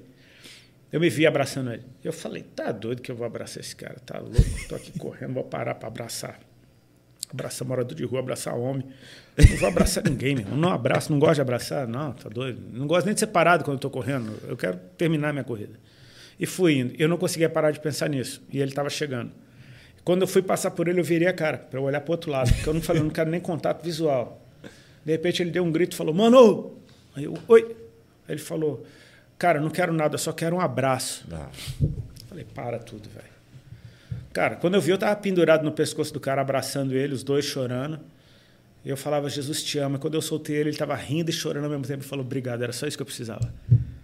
Aí eu fico pensando, não foi ideia minha Deus estava mostrando o abraço que ele tinha para dar para o cara e tinha um suposto filho de Deus disponível ali no pela rua. Da, da então é tu. É. Sabe? De tipo assim, às vezes você fica mais sensível um pouquinho, grandes coisas podem acontecer. Nunca mais vi esse cara, não sei Sim. o fim da história. Uhum. Mas eu sei que naquele momento uh, eu tive uma experiência com o amor de Deus bizarro que precisou me vencer. Vencer a, a minha idiotice, o meu egoísmo. Uh, cara, os meus traumas, sabe, de ser parado. Às vezes você já foi parado por tanta gente para te xingar, que toda vez que alguém te para, você acha que vão te xingar de novo, entendeu? Sim, sim. Então, é, é aprender tudo de novo. O, eu estava na, na Battle uhum. e eles estavam compartilhando algo que eles têm pensado lá, estudado, até fizeram um livro que é de inteligência espiritual. Uhum. Achei muito doido. Ele fala o seguinte: pega o seu celular. Ele fala assim, ó, então é o seguinte, vamos dizer que o seu celular tenha 250 gigas. Né? Uhum. Então ele tem uma memória de 250 gigas.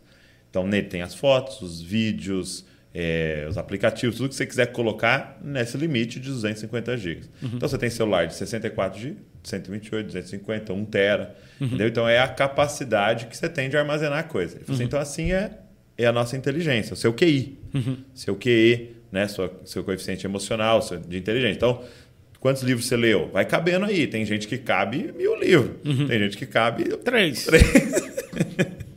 é um HDzinho mais, mais menorzinho. Falou, então, e fininho. E fininho. um pendrive. Um pendrivezinho. Ele falou, então, é, assim é nosso QI, nosso QE, beleza, então você pode colocar coisa. E ele falou, e ali fica acumulado os princípios que Deus vai te ensinando. Entendeu? Então você chega numa situação, roubar ou não roubar? Acabou. É, não Tem roubar. dentro de você. Já sei aqui, né? É adulterar ou não adulterar. Entendeu? É xingar ou não xingar. Então você vai tendo os, né? Uhum. É, ele falou assim: só que, ó, pega seu celular aí. aí abre aí. Tem um negocinho que é chamado no, aqui no iPhone Safari, né? O internet. Uhum. Aí você clica. Quando você clica, você sai dos 250 GB. Você vai para um treco infinito. E agora você acessa uhum. todos os dados do planeta. Que eu não sei nem te dizer quanto seria isso, uhum. né? Em bytes. Nem sei se tem um nome que vai depois do terabyte, depois uhum. todos os dados. Então agora você pode acessar o vídeo de um russo, não sei o quê. Agora você pode, entendeu? Então saiu. Então ele começou a falar disso, uhum. né? De você investir no seu QI, você investir no seu diploma, uhum. só que tem um coeficiente espiritual. Você acessa aquilo, não tem limite. Então você está diante do cara que está com problema do casamento. Você pode ter um livro, ter lido um livro sobre casamento. Falar, e dar um bom conselho. Os princípios são esses, esse eu vou puxar na minha memória aqui e tal. Uhum. Mas de repente você clica num negócio que acessa Deus. Ele, o céu exato. é dele. É dele. É naquela hora. É isso que a vida muda nessa hora. E eu acho lindo isso, para a gente falar para a galera que está nos ouvindo e assistindo, é o seguinte, porque isso tira a sua desculpa de ah, mas eu não sou pastor, ah, eu não, não li tantos livros, eu não estou preparado, eu não tenho não sei o quê, eu não fiz seminário. Cara, mas tem acesso. Você nasceu de novo. Você tem acesso, cara. A palavra de Deus diz que o Espírito Santo está em reunião com a Trindade e ele fala para você as conversas que estão tendo lá. Meu Deus. Você nasceu de novo, cara. Você tem acesso a isso. Entendeu? E não é para desestimular você a ler livros e, e tudo. Uhum. Faça tudo isso né? Porque é, a gente vive pelos princípios, mas você tem esse acesso. Né? É aquele negócio, cara, é como você falar uma nova língua. É. Né? É como você falar uma nova língua. Tipo assim, quanto mais da palavra de Deus eu colocar dentro de mim, é, é como se eu me tornasse mais fluente nessa língua. Então, se alguma coisa sussurrar, E no tom de voz dele, né, também. É, sussurrar naquele idioma que eu estou aprendendo, é. eu já entendo, eu já consigo me comunicar naquele ambiente. E às vezes não é ele, né? Ah, Exatamente, você É sabe o sim alma. e o não. É. É. Exatamente, todos os temperos estão ali também, né? Tem, tem esse tempero. É, quantos anos? Você está 21 anos casado, então? Um mês depois. Uhum. Foi, você 21 casou. é tudo na minha vida. 21 é tudo. Tudo com 21. Hoje tá 21 tudo. 21 tudo. Tô na maior idade. e, e assim, é, o, o contato que eu tenho com vocês e também da- das, das redes e tal, percebo que vocês têm um relacionamento muito legal, muito saudável, né? E eu queria te saber, assim, quais são algumas das, das dicas aí para essa galera que tá nos ouvindo aí, tá a caminho, ou tá no começo de um casamento, tá namorando e tal, para construir o que vocês têm construído. Se celebrar. Se eu celebrar? Acho, se celebrar, eu acho que é, pá, de bate pronto, se eu pudesse dar um conselho hoje, um único seria celebra, sabe? Eu, eu até já falei isso em O outras que, que isso vezes. significa? aprender com cachorro, cara.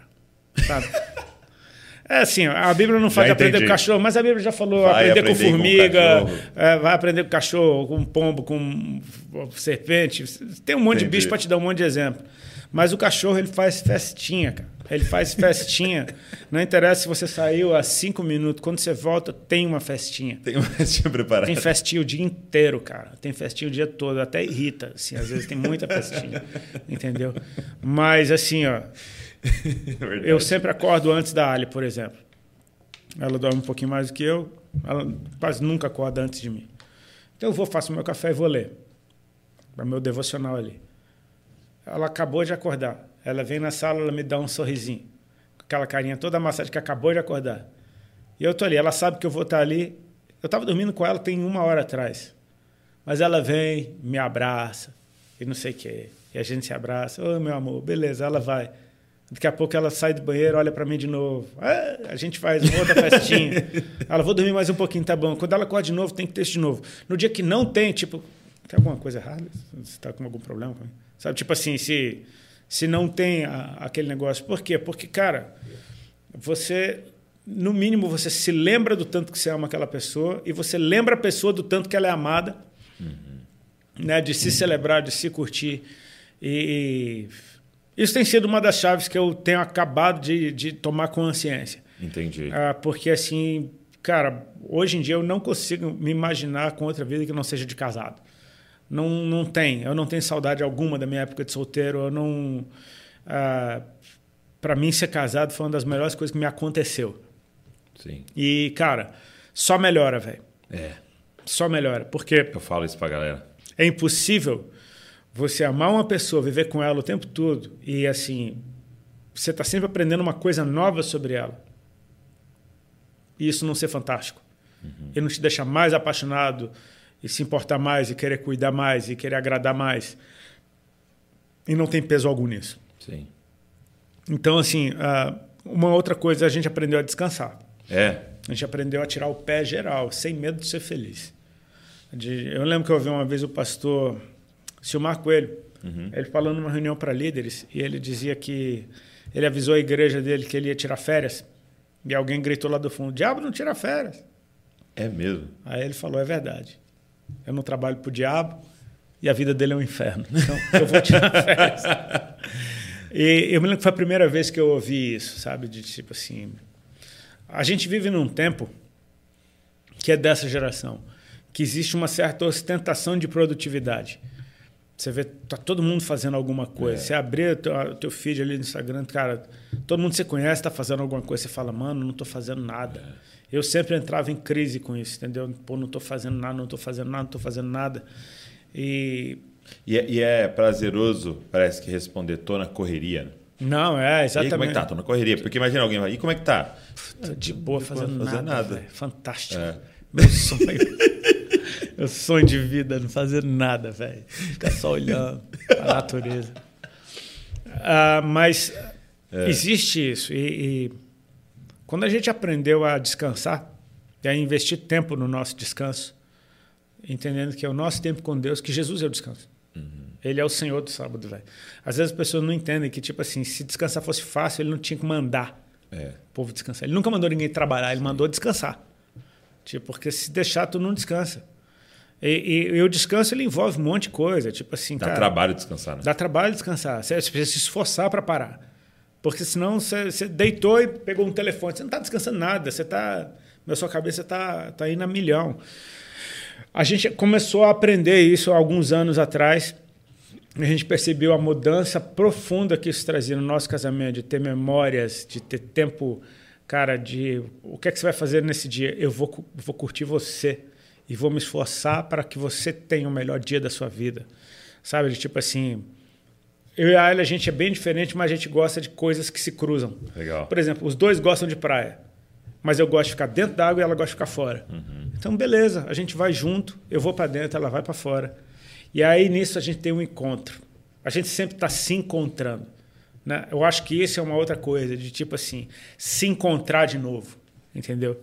Às vezes a gente vai num shopping, ela vai andar para um lado ou para o outro. Cara, quando eu encontro ela, velho, parece que tem uma luz que brilha, assim, puf, achei ela. No meio de um monte de gente, achei ela. Eu olho de longe, é... Ah, ele tem uma pira que é muito bonitinha. Toda vez que eu estou saindo do mar, ela está sentada. Se ela me vê, ela levanta e vem me buscar na água. Toda vez. Ela vem e me beija, me abraça e vem me buscar. Eu acho mó bonitinho isso, sabe? Tipo assim, ela vem te buscar. Aí a gente volta junto para onde ela está sentada. É um negocinho dela, mas eu percebo que é isso, é a celebração do encontro. Sim. Não é isso que a gente faz com Jesus? Tipo assim, não é Jesus aparecer, Rodolfo, e aí? Não, É. que aí, cara, é ele. Tipo, celebra o encontro, né? É. o que a gente faz na adoração.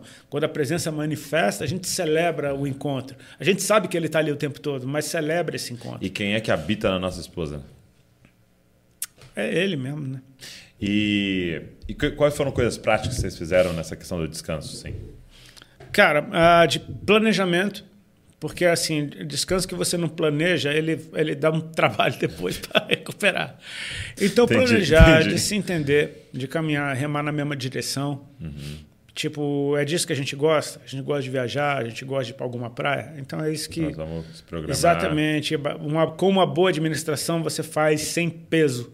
O peso de ter que levantar um recurso em cima da hora ou o peso da irresponsabilidade de não ter cuidado Fazer dos recursos que dívida, você né? deixou, porque a tua vida continua, né?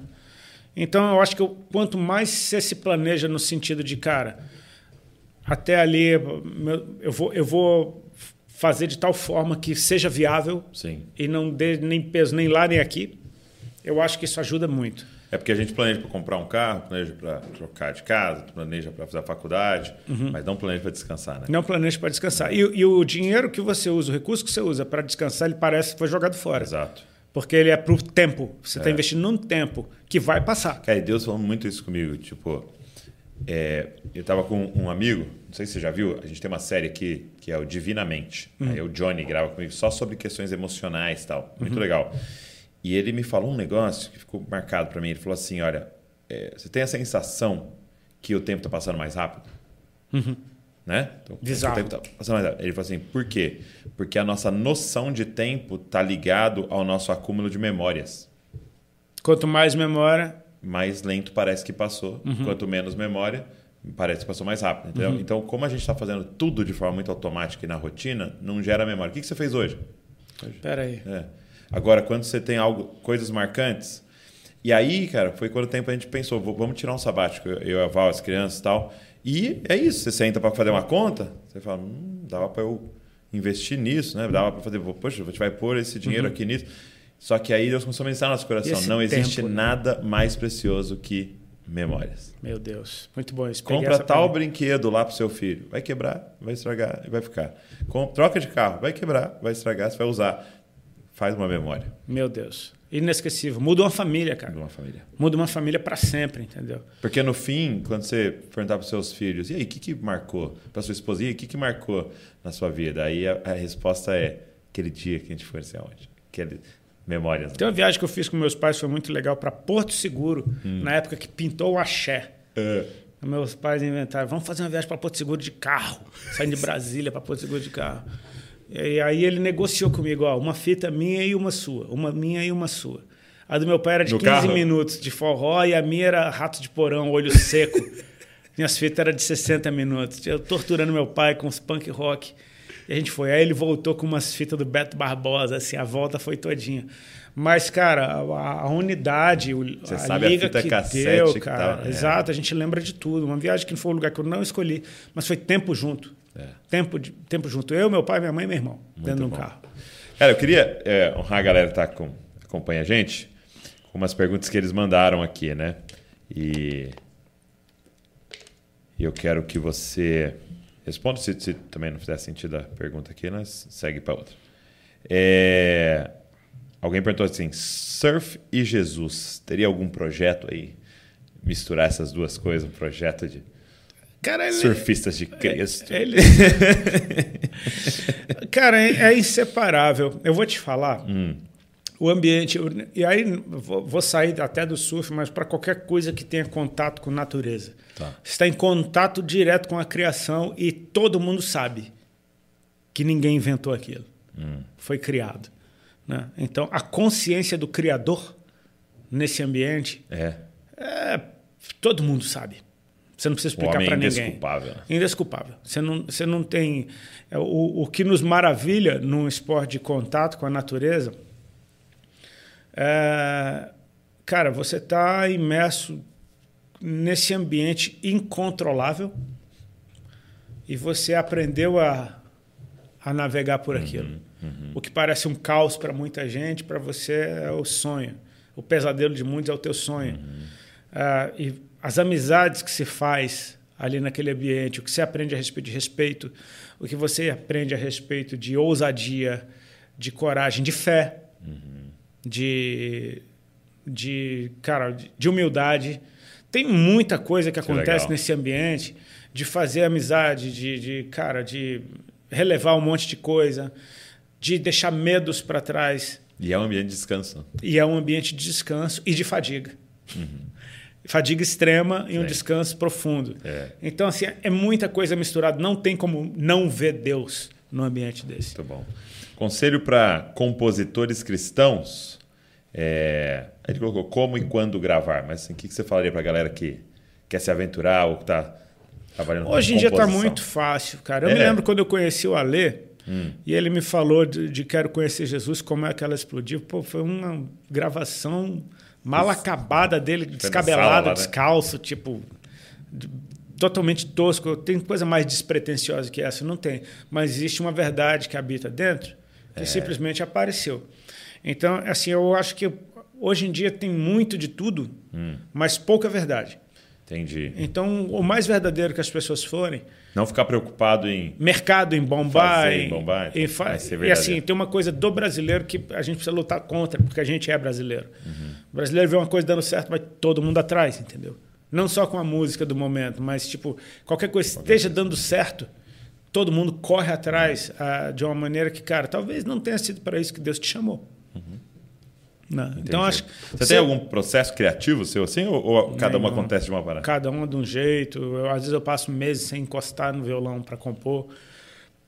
Só que eu sei que uma coisa, se eu conseguir criar um embrião de algo, um, um riffzinho, uma melodia, eu sei que aquilo ali é o fragmento de uma música que eu só preciso pescar ela inteira. Hum. Ela vai se desenrolar para frente e para trás. Entendeu? Então, na minha vida acontece acha dessa uma forma. ponta. Se eu pegar uma pontinha daquele fio, eu descasco ele todinho.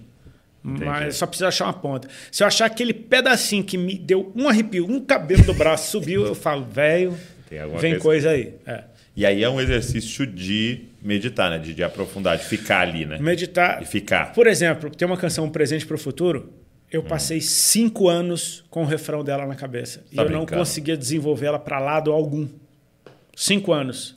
Todos os dias essa música me atormentando da minha cabeça. É mesmo. Minhas músicas me atormentam. Elas ficam dentro de mim até ela ficar pronta.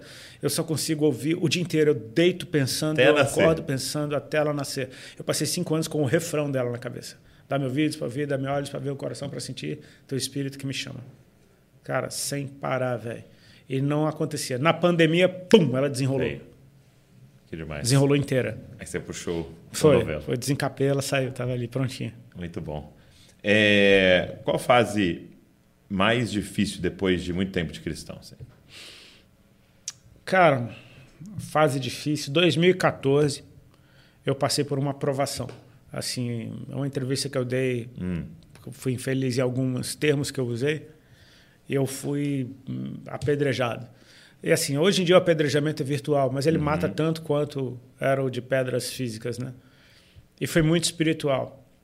É, eu, eu, eu fui tratado em muita coisa que eu acreditava a meu respeito, que eu precisei baixar a bola. Eu precisei ser humilhado ali. É. Encontrar Foi a bom, humildade. foi bom, foi bom, foi bom. O, o fruto foi bom, foi muito bom. E eu percebi algo da parte do Senhor que, assim, ah, um, um cuidado dele com a minha vida. Mas foi um período difícil, foi doído, foi É. doído. Tipo assim, eu, de eu achar que tinha acabado tudo. Então você, na, na entrevista, veio essa enxurrada de críticas. Críticas. E, e eram mais da, da- de dentro? Foi de todo canto. Era de todo canto. Foi uma entrevista que eu falei sobre direitos autorais. Hum, entendi. Na, na mesma entrevista, me nem se eu estava arrependido e- do- do- das músicas do Raimundos. Hum. Eu falei que era 100% arrependido, usei essa expressão. Entendi. E eu recebia direitos autorais. Então, assim, os caras ficaram revoltados, os fãs também, os crentes também e a galera que não era crente também. Todo mundo me chamando de hipócrita e, tipo. E aí eu, eu me retratei, falei o que é arrependimento para mim. Não tem a ver com rancor ou ranço, mas tem a ver com uma atitude para o futuro. Então era diante disso que eu estava falando, enfim. Mas espiritualmente foi pesado. Foi muito pesado. E me afligiu demais. E, cara, a- isso foi em 2014, começo da Copa no Brasil. Eu fui para os Estados Unidos assistir a Copa de lá. Eu saí daqui, essa bomba explodiu quando eu estava lá. E de lá, tendo que administrar essas coisas, enfim, fletou. Me retratei num dia, no outro começou a Copa, ninguém mais. Enfim. Só que espiritualmente eu estava morto. É. Porque dentro de mim eu, eu tinha virado uma vergonha, eu tinha envergonhado o evangelho. E, cara, teve uma experiência que foi muito doida, porque meus pastores foram fazer uma conferência lá em Boca Raton, no sul da Flórida. Eu estava ali perto na casa da minha cunhada. E eles falaram: Você não quer vir aqui fazer um louvor? Eu falei: Tá, eu vou, mas não queria aparecer, eu não queria, eu não queria ser visto, não queria ver ninguém. E aí ah, chegou lá na conferência, era uma igreja americana que ia ter um público de americanos e de brasileiros misturado. E eu ia fazer uma, uma canção depois do louvor, entre o louvor e a palavra. Cheguei lá, tinha um grupo de louvor fantástico, velho. Os caras ungidos, músico bom, a banda enorme, cara, fantástico. Eu Tudo falei, redondinho. cara, eu vou estragar isso aqui, cara. Eu tô arrebentado, tô doente, eu tava com uma tosse que não passava. Tipo, velho, com meu violãozinho pequenininho, eu falei, velho, meu, não- isso daqui não vai dar bom. E aí os caras fizeram um louvor e, e na hora de eu subir eu fiquei, meu, que música eu toco, velho? Eu, sinceramente, eu falei, Deus, que música que eu toco? E só veio uma na minha cabeça, uma que chama Vem Derramar, que tem duas notas e quatro frases. Falei, velho, duas notas que você faz com dois dedos em cada uma. Eu toquei aquela música, velho, de dois dedos, duas notas e quatro frases. E a atmosfera virou. Virou. Ficou bizarro. Tipo assim, Ficou denso. quando eu terminei, eu estava em choque com o que a gente tinha acabado de experimentar. Um dos pastores virou para mim, Rodolfo, o que que foi isso, velho? O que aconteceu aqui agora? Eu falei, velho, não sei. Eu não tenho a menor explicação para isso. Fui no banheiro chorando. E, cara, quando eu cheguei no banheiro e me olhei na minha cara, eu estava chorando e tossindo por causa da tosse. Eu ouvi do Senhor assim: Eu ainda estou aqui. Eu falei, mano. Foi aquela experiência de perder tudo e só sobrou ele. Entendeu? Voltei pro meu banco. Era uma igreja assim, daquelas típicas americanas de banco de madeira, a, co- a ala central, a lateral, dos dois lados. Né? E eu tava só eu e a Aileen do lado direito. Só. O povo estava todo no meio. A gente estava ali de lado, meu violão ali. Quando eu chego, o pastor está falando assim: "Ah, vamos orar uns pelos outros. Ah, tá- Ele estava profetizando alguma coisa. Só para eu contar a história melhor.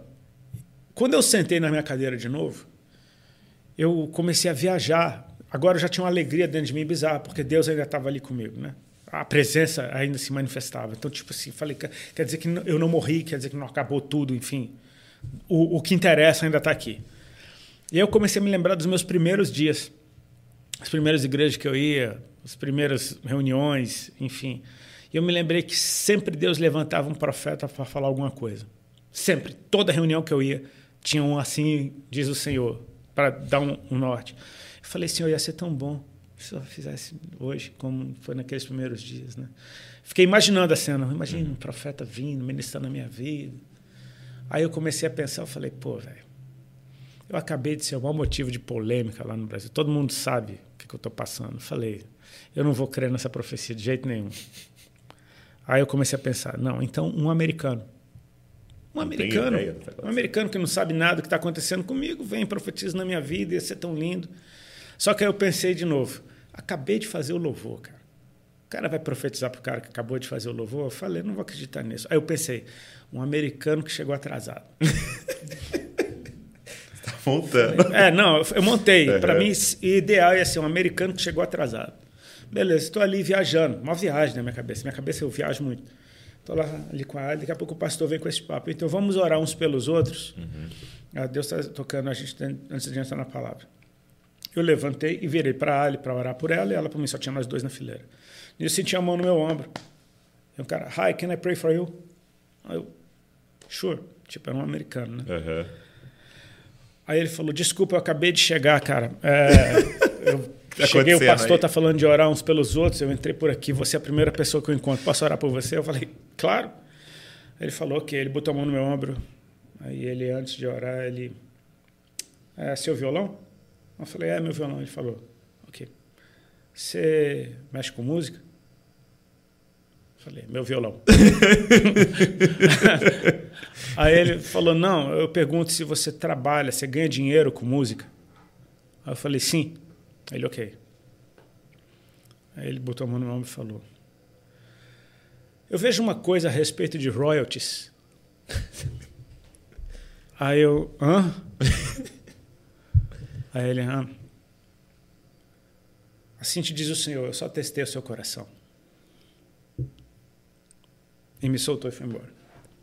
Falei, velho, tem um mês que eu tô apanhando do Brasil inteiro, velho. E Deus só tava testando meu coração. Tipo, foi só um treco desse para talvez passar de uma fase da minha vida para outra. Sim, sim.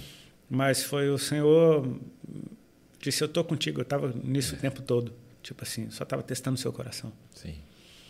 E, cara, foi uma experiência bizarra. Foi, talvez, respondendo a pergunta do cara, resposta enorme, mas foi a fase mais difícil na minha vida cristã É. e, ao mesmo tempo, foi um divisor de águas em mim. Porque sabe uma coisa que é, eu acredito que há uma tentação nossa com a, com a caminhada, né? E principalmente exposto na liderança, a gente idolatrar a reputação, né? Pelo amor de Deus, você matou.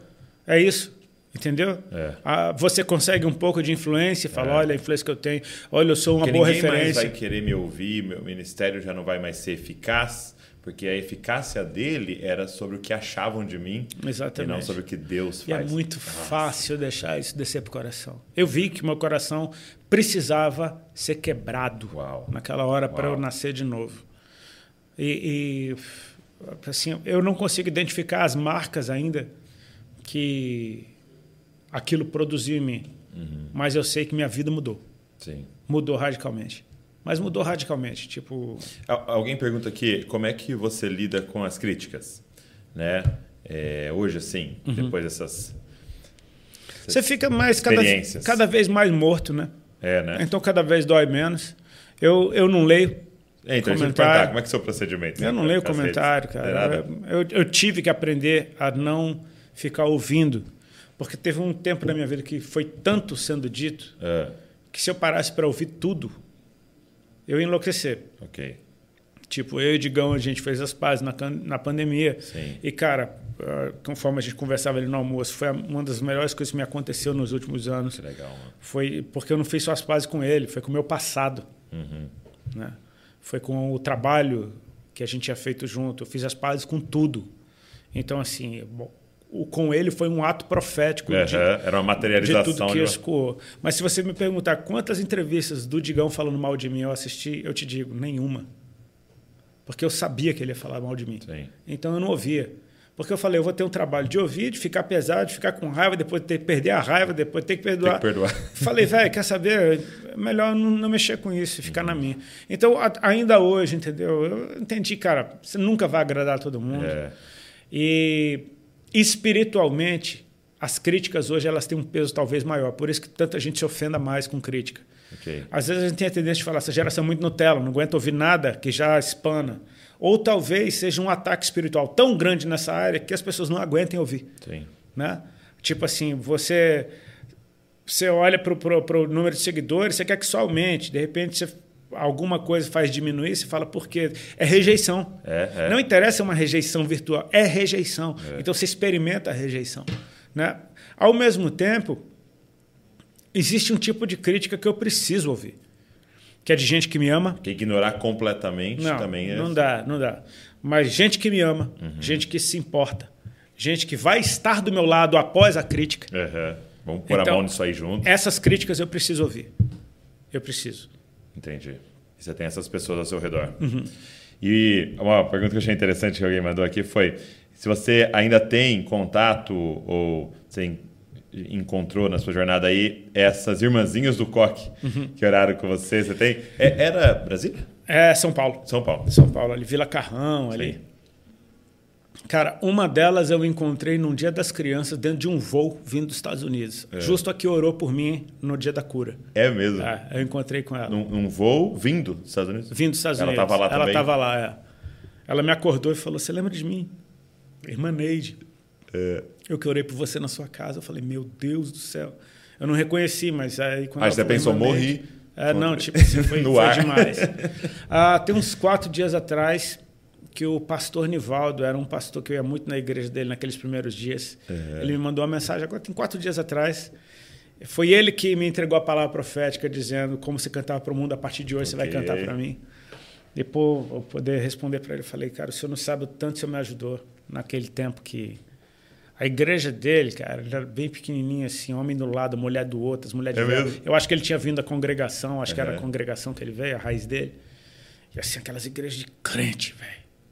Muito crente, entendeu? E eu com cabelo verde, a Ali com cabelo vermelho, a gente indo na igreja dele, cara, e ele, assim, não tinha louvor na igreja, velho. Louvor era ele no gogó, só. A palavra era assim, ele abria a Bíblia e falava, alguém bota o dedo aqui. Alguém botava o dedo Tá e falava, é aqui que eu vou pregar hoje. É mesmo? Era assim, todo culto era a mesma coisa, assim. Um homem de Deus, velho. Eu tentei fazer isso, não funciona comigo. Não entendeu? funciona. Mas, assim, um cara que eu me lembro, desde a primeira vez que eu fui lá, ele olhava para mim, eu e a Ali daquele jeito, ele falou: Olha, vocês são bem-vindos aqui. A obra de Deus na vida de vocês, quem vai fazer é o Espírito Santo de Deus. Só continua. Tipo, nunca. Tem uma vez que uma irmã mesmo? entregou uma palavra Uau. torta pra caramba da Ali, falando das roupas da Ali. E ela entregou aquela palavra falando das roupas da Ali, que a Ali tinha que parar até com a academia, que não sei o quê. Aí ele falou, irmã, posso falar um negócio? Só entrega até onde Deus mostrar. Ah. E pronto. E aí, com uma educação, ele, tipo assim, Que demais, mano. é um, um cara fantástico. A gente foi cercado de gente Então, fantástica. quatro dias atrás, ele mandou Ele mensagem. mandou uma mensagem para mim para dizer que viu o clipe novo, que não sei o quê, e que fica feliz de ver a nossa caminhada, enfim. Cara, lindo, né? As pessoas Deus vai colocando na nossa jornada, né? Eu. Pessoas anônimas que não tem nem Instagram, que não É, tem mas nada. conhecidas no céu, cara. Uhum. Conhecidas no céu, né, cara? É Demais. Meu irmão, obrigado. Dá para ficar lá o dia inteiro aqui. Dá, né? pra ficar o dia inteiro aqui. conversando. Vê um parmegiana daquele ali, hein? É. Ah, Acho que se vai ficar mais um tempo, dá fome de novo, hein? nada, daqui a pouco. Mas obrigado, obrigado por esse tempo, obrigado por essa mesa compartilhar, mas obrigado por esses 21 anos de você aí é, rodando nossa nação e, e- e toda essa galera e compartilhando seu testemunho, compartilhando o que você viu, ouviu, que você apalpou é, e você sido assim fiel ao seu chamamento, sabe? Você marcou a nossa nação, continua marcando, não só com a música, mas com as palavras e com o testemunho e com tudo. Obrigado pela coragem, obrigado por aceitar apanhar aí o que apanhou, Chega. para entregar o que Deus tem. É, e de verdade, assim, você é uma cara que marcou a gente, marcou a nossa geração, Obrigado, continua marcando. E eu estou muito honrado de ter você aqui e você ter é, se envolvido de alguma forma com o Dizascope e participado também do que a gente está construindo. Isso foi uma honra muito grande. Obrigado, meu mano. Deus abençoe, cara. Obrigado mesmo. Pode chamar qualquer vez se quiser. É aquele negócio, já lancei a praga, meu irmão. Se não me levar pra conferência, dá ruim. Vai ter algum tipo de lockdown ali na época. Não precisa nem eu ir, basta me chamar que tá tudo certo. Entendi. Meus amigos, obrigado. Obrigado você que ouviu até aqui, assistiu até aqui. Muito bom ter vocês no podcast. Semana que vem, estamos de volta, 10 da manhã, mais convidado. Mas pega esse link, manda para alguém, cara. Pessoas que talvez acompanhavam o Rodolfo antes vão ter aí o testemunho no meio dessa conversa e talvez vai abençoar muito a vida deles. Então pega esse link, distribui para a galera aí, se inscreve aqui no canal, deixa um comentário aqui e eu deixei no link, é, o, deixei aqui na descrição o link da conferência 2022, 22 de outubro, sabadão, dia inteiro. Você não pode perder, tá as informações aqui, se inscreve aí para a gente estar junto. Deus abençoe você e não se esqueça, você é uma cópia de Jesus. Valeu.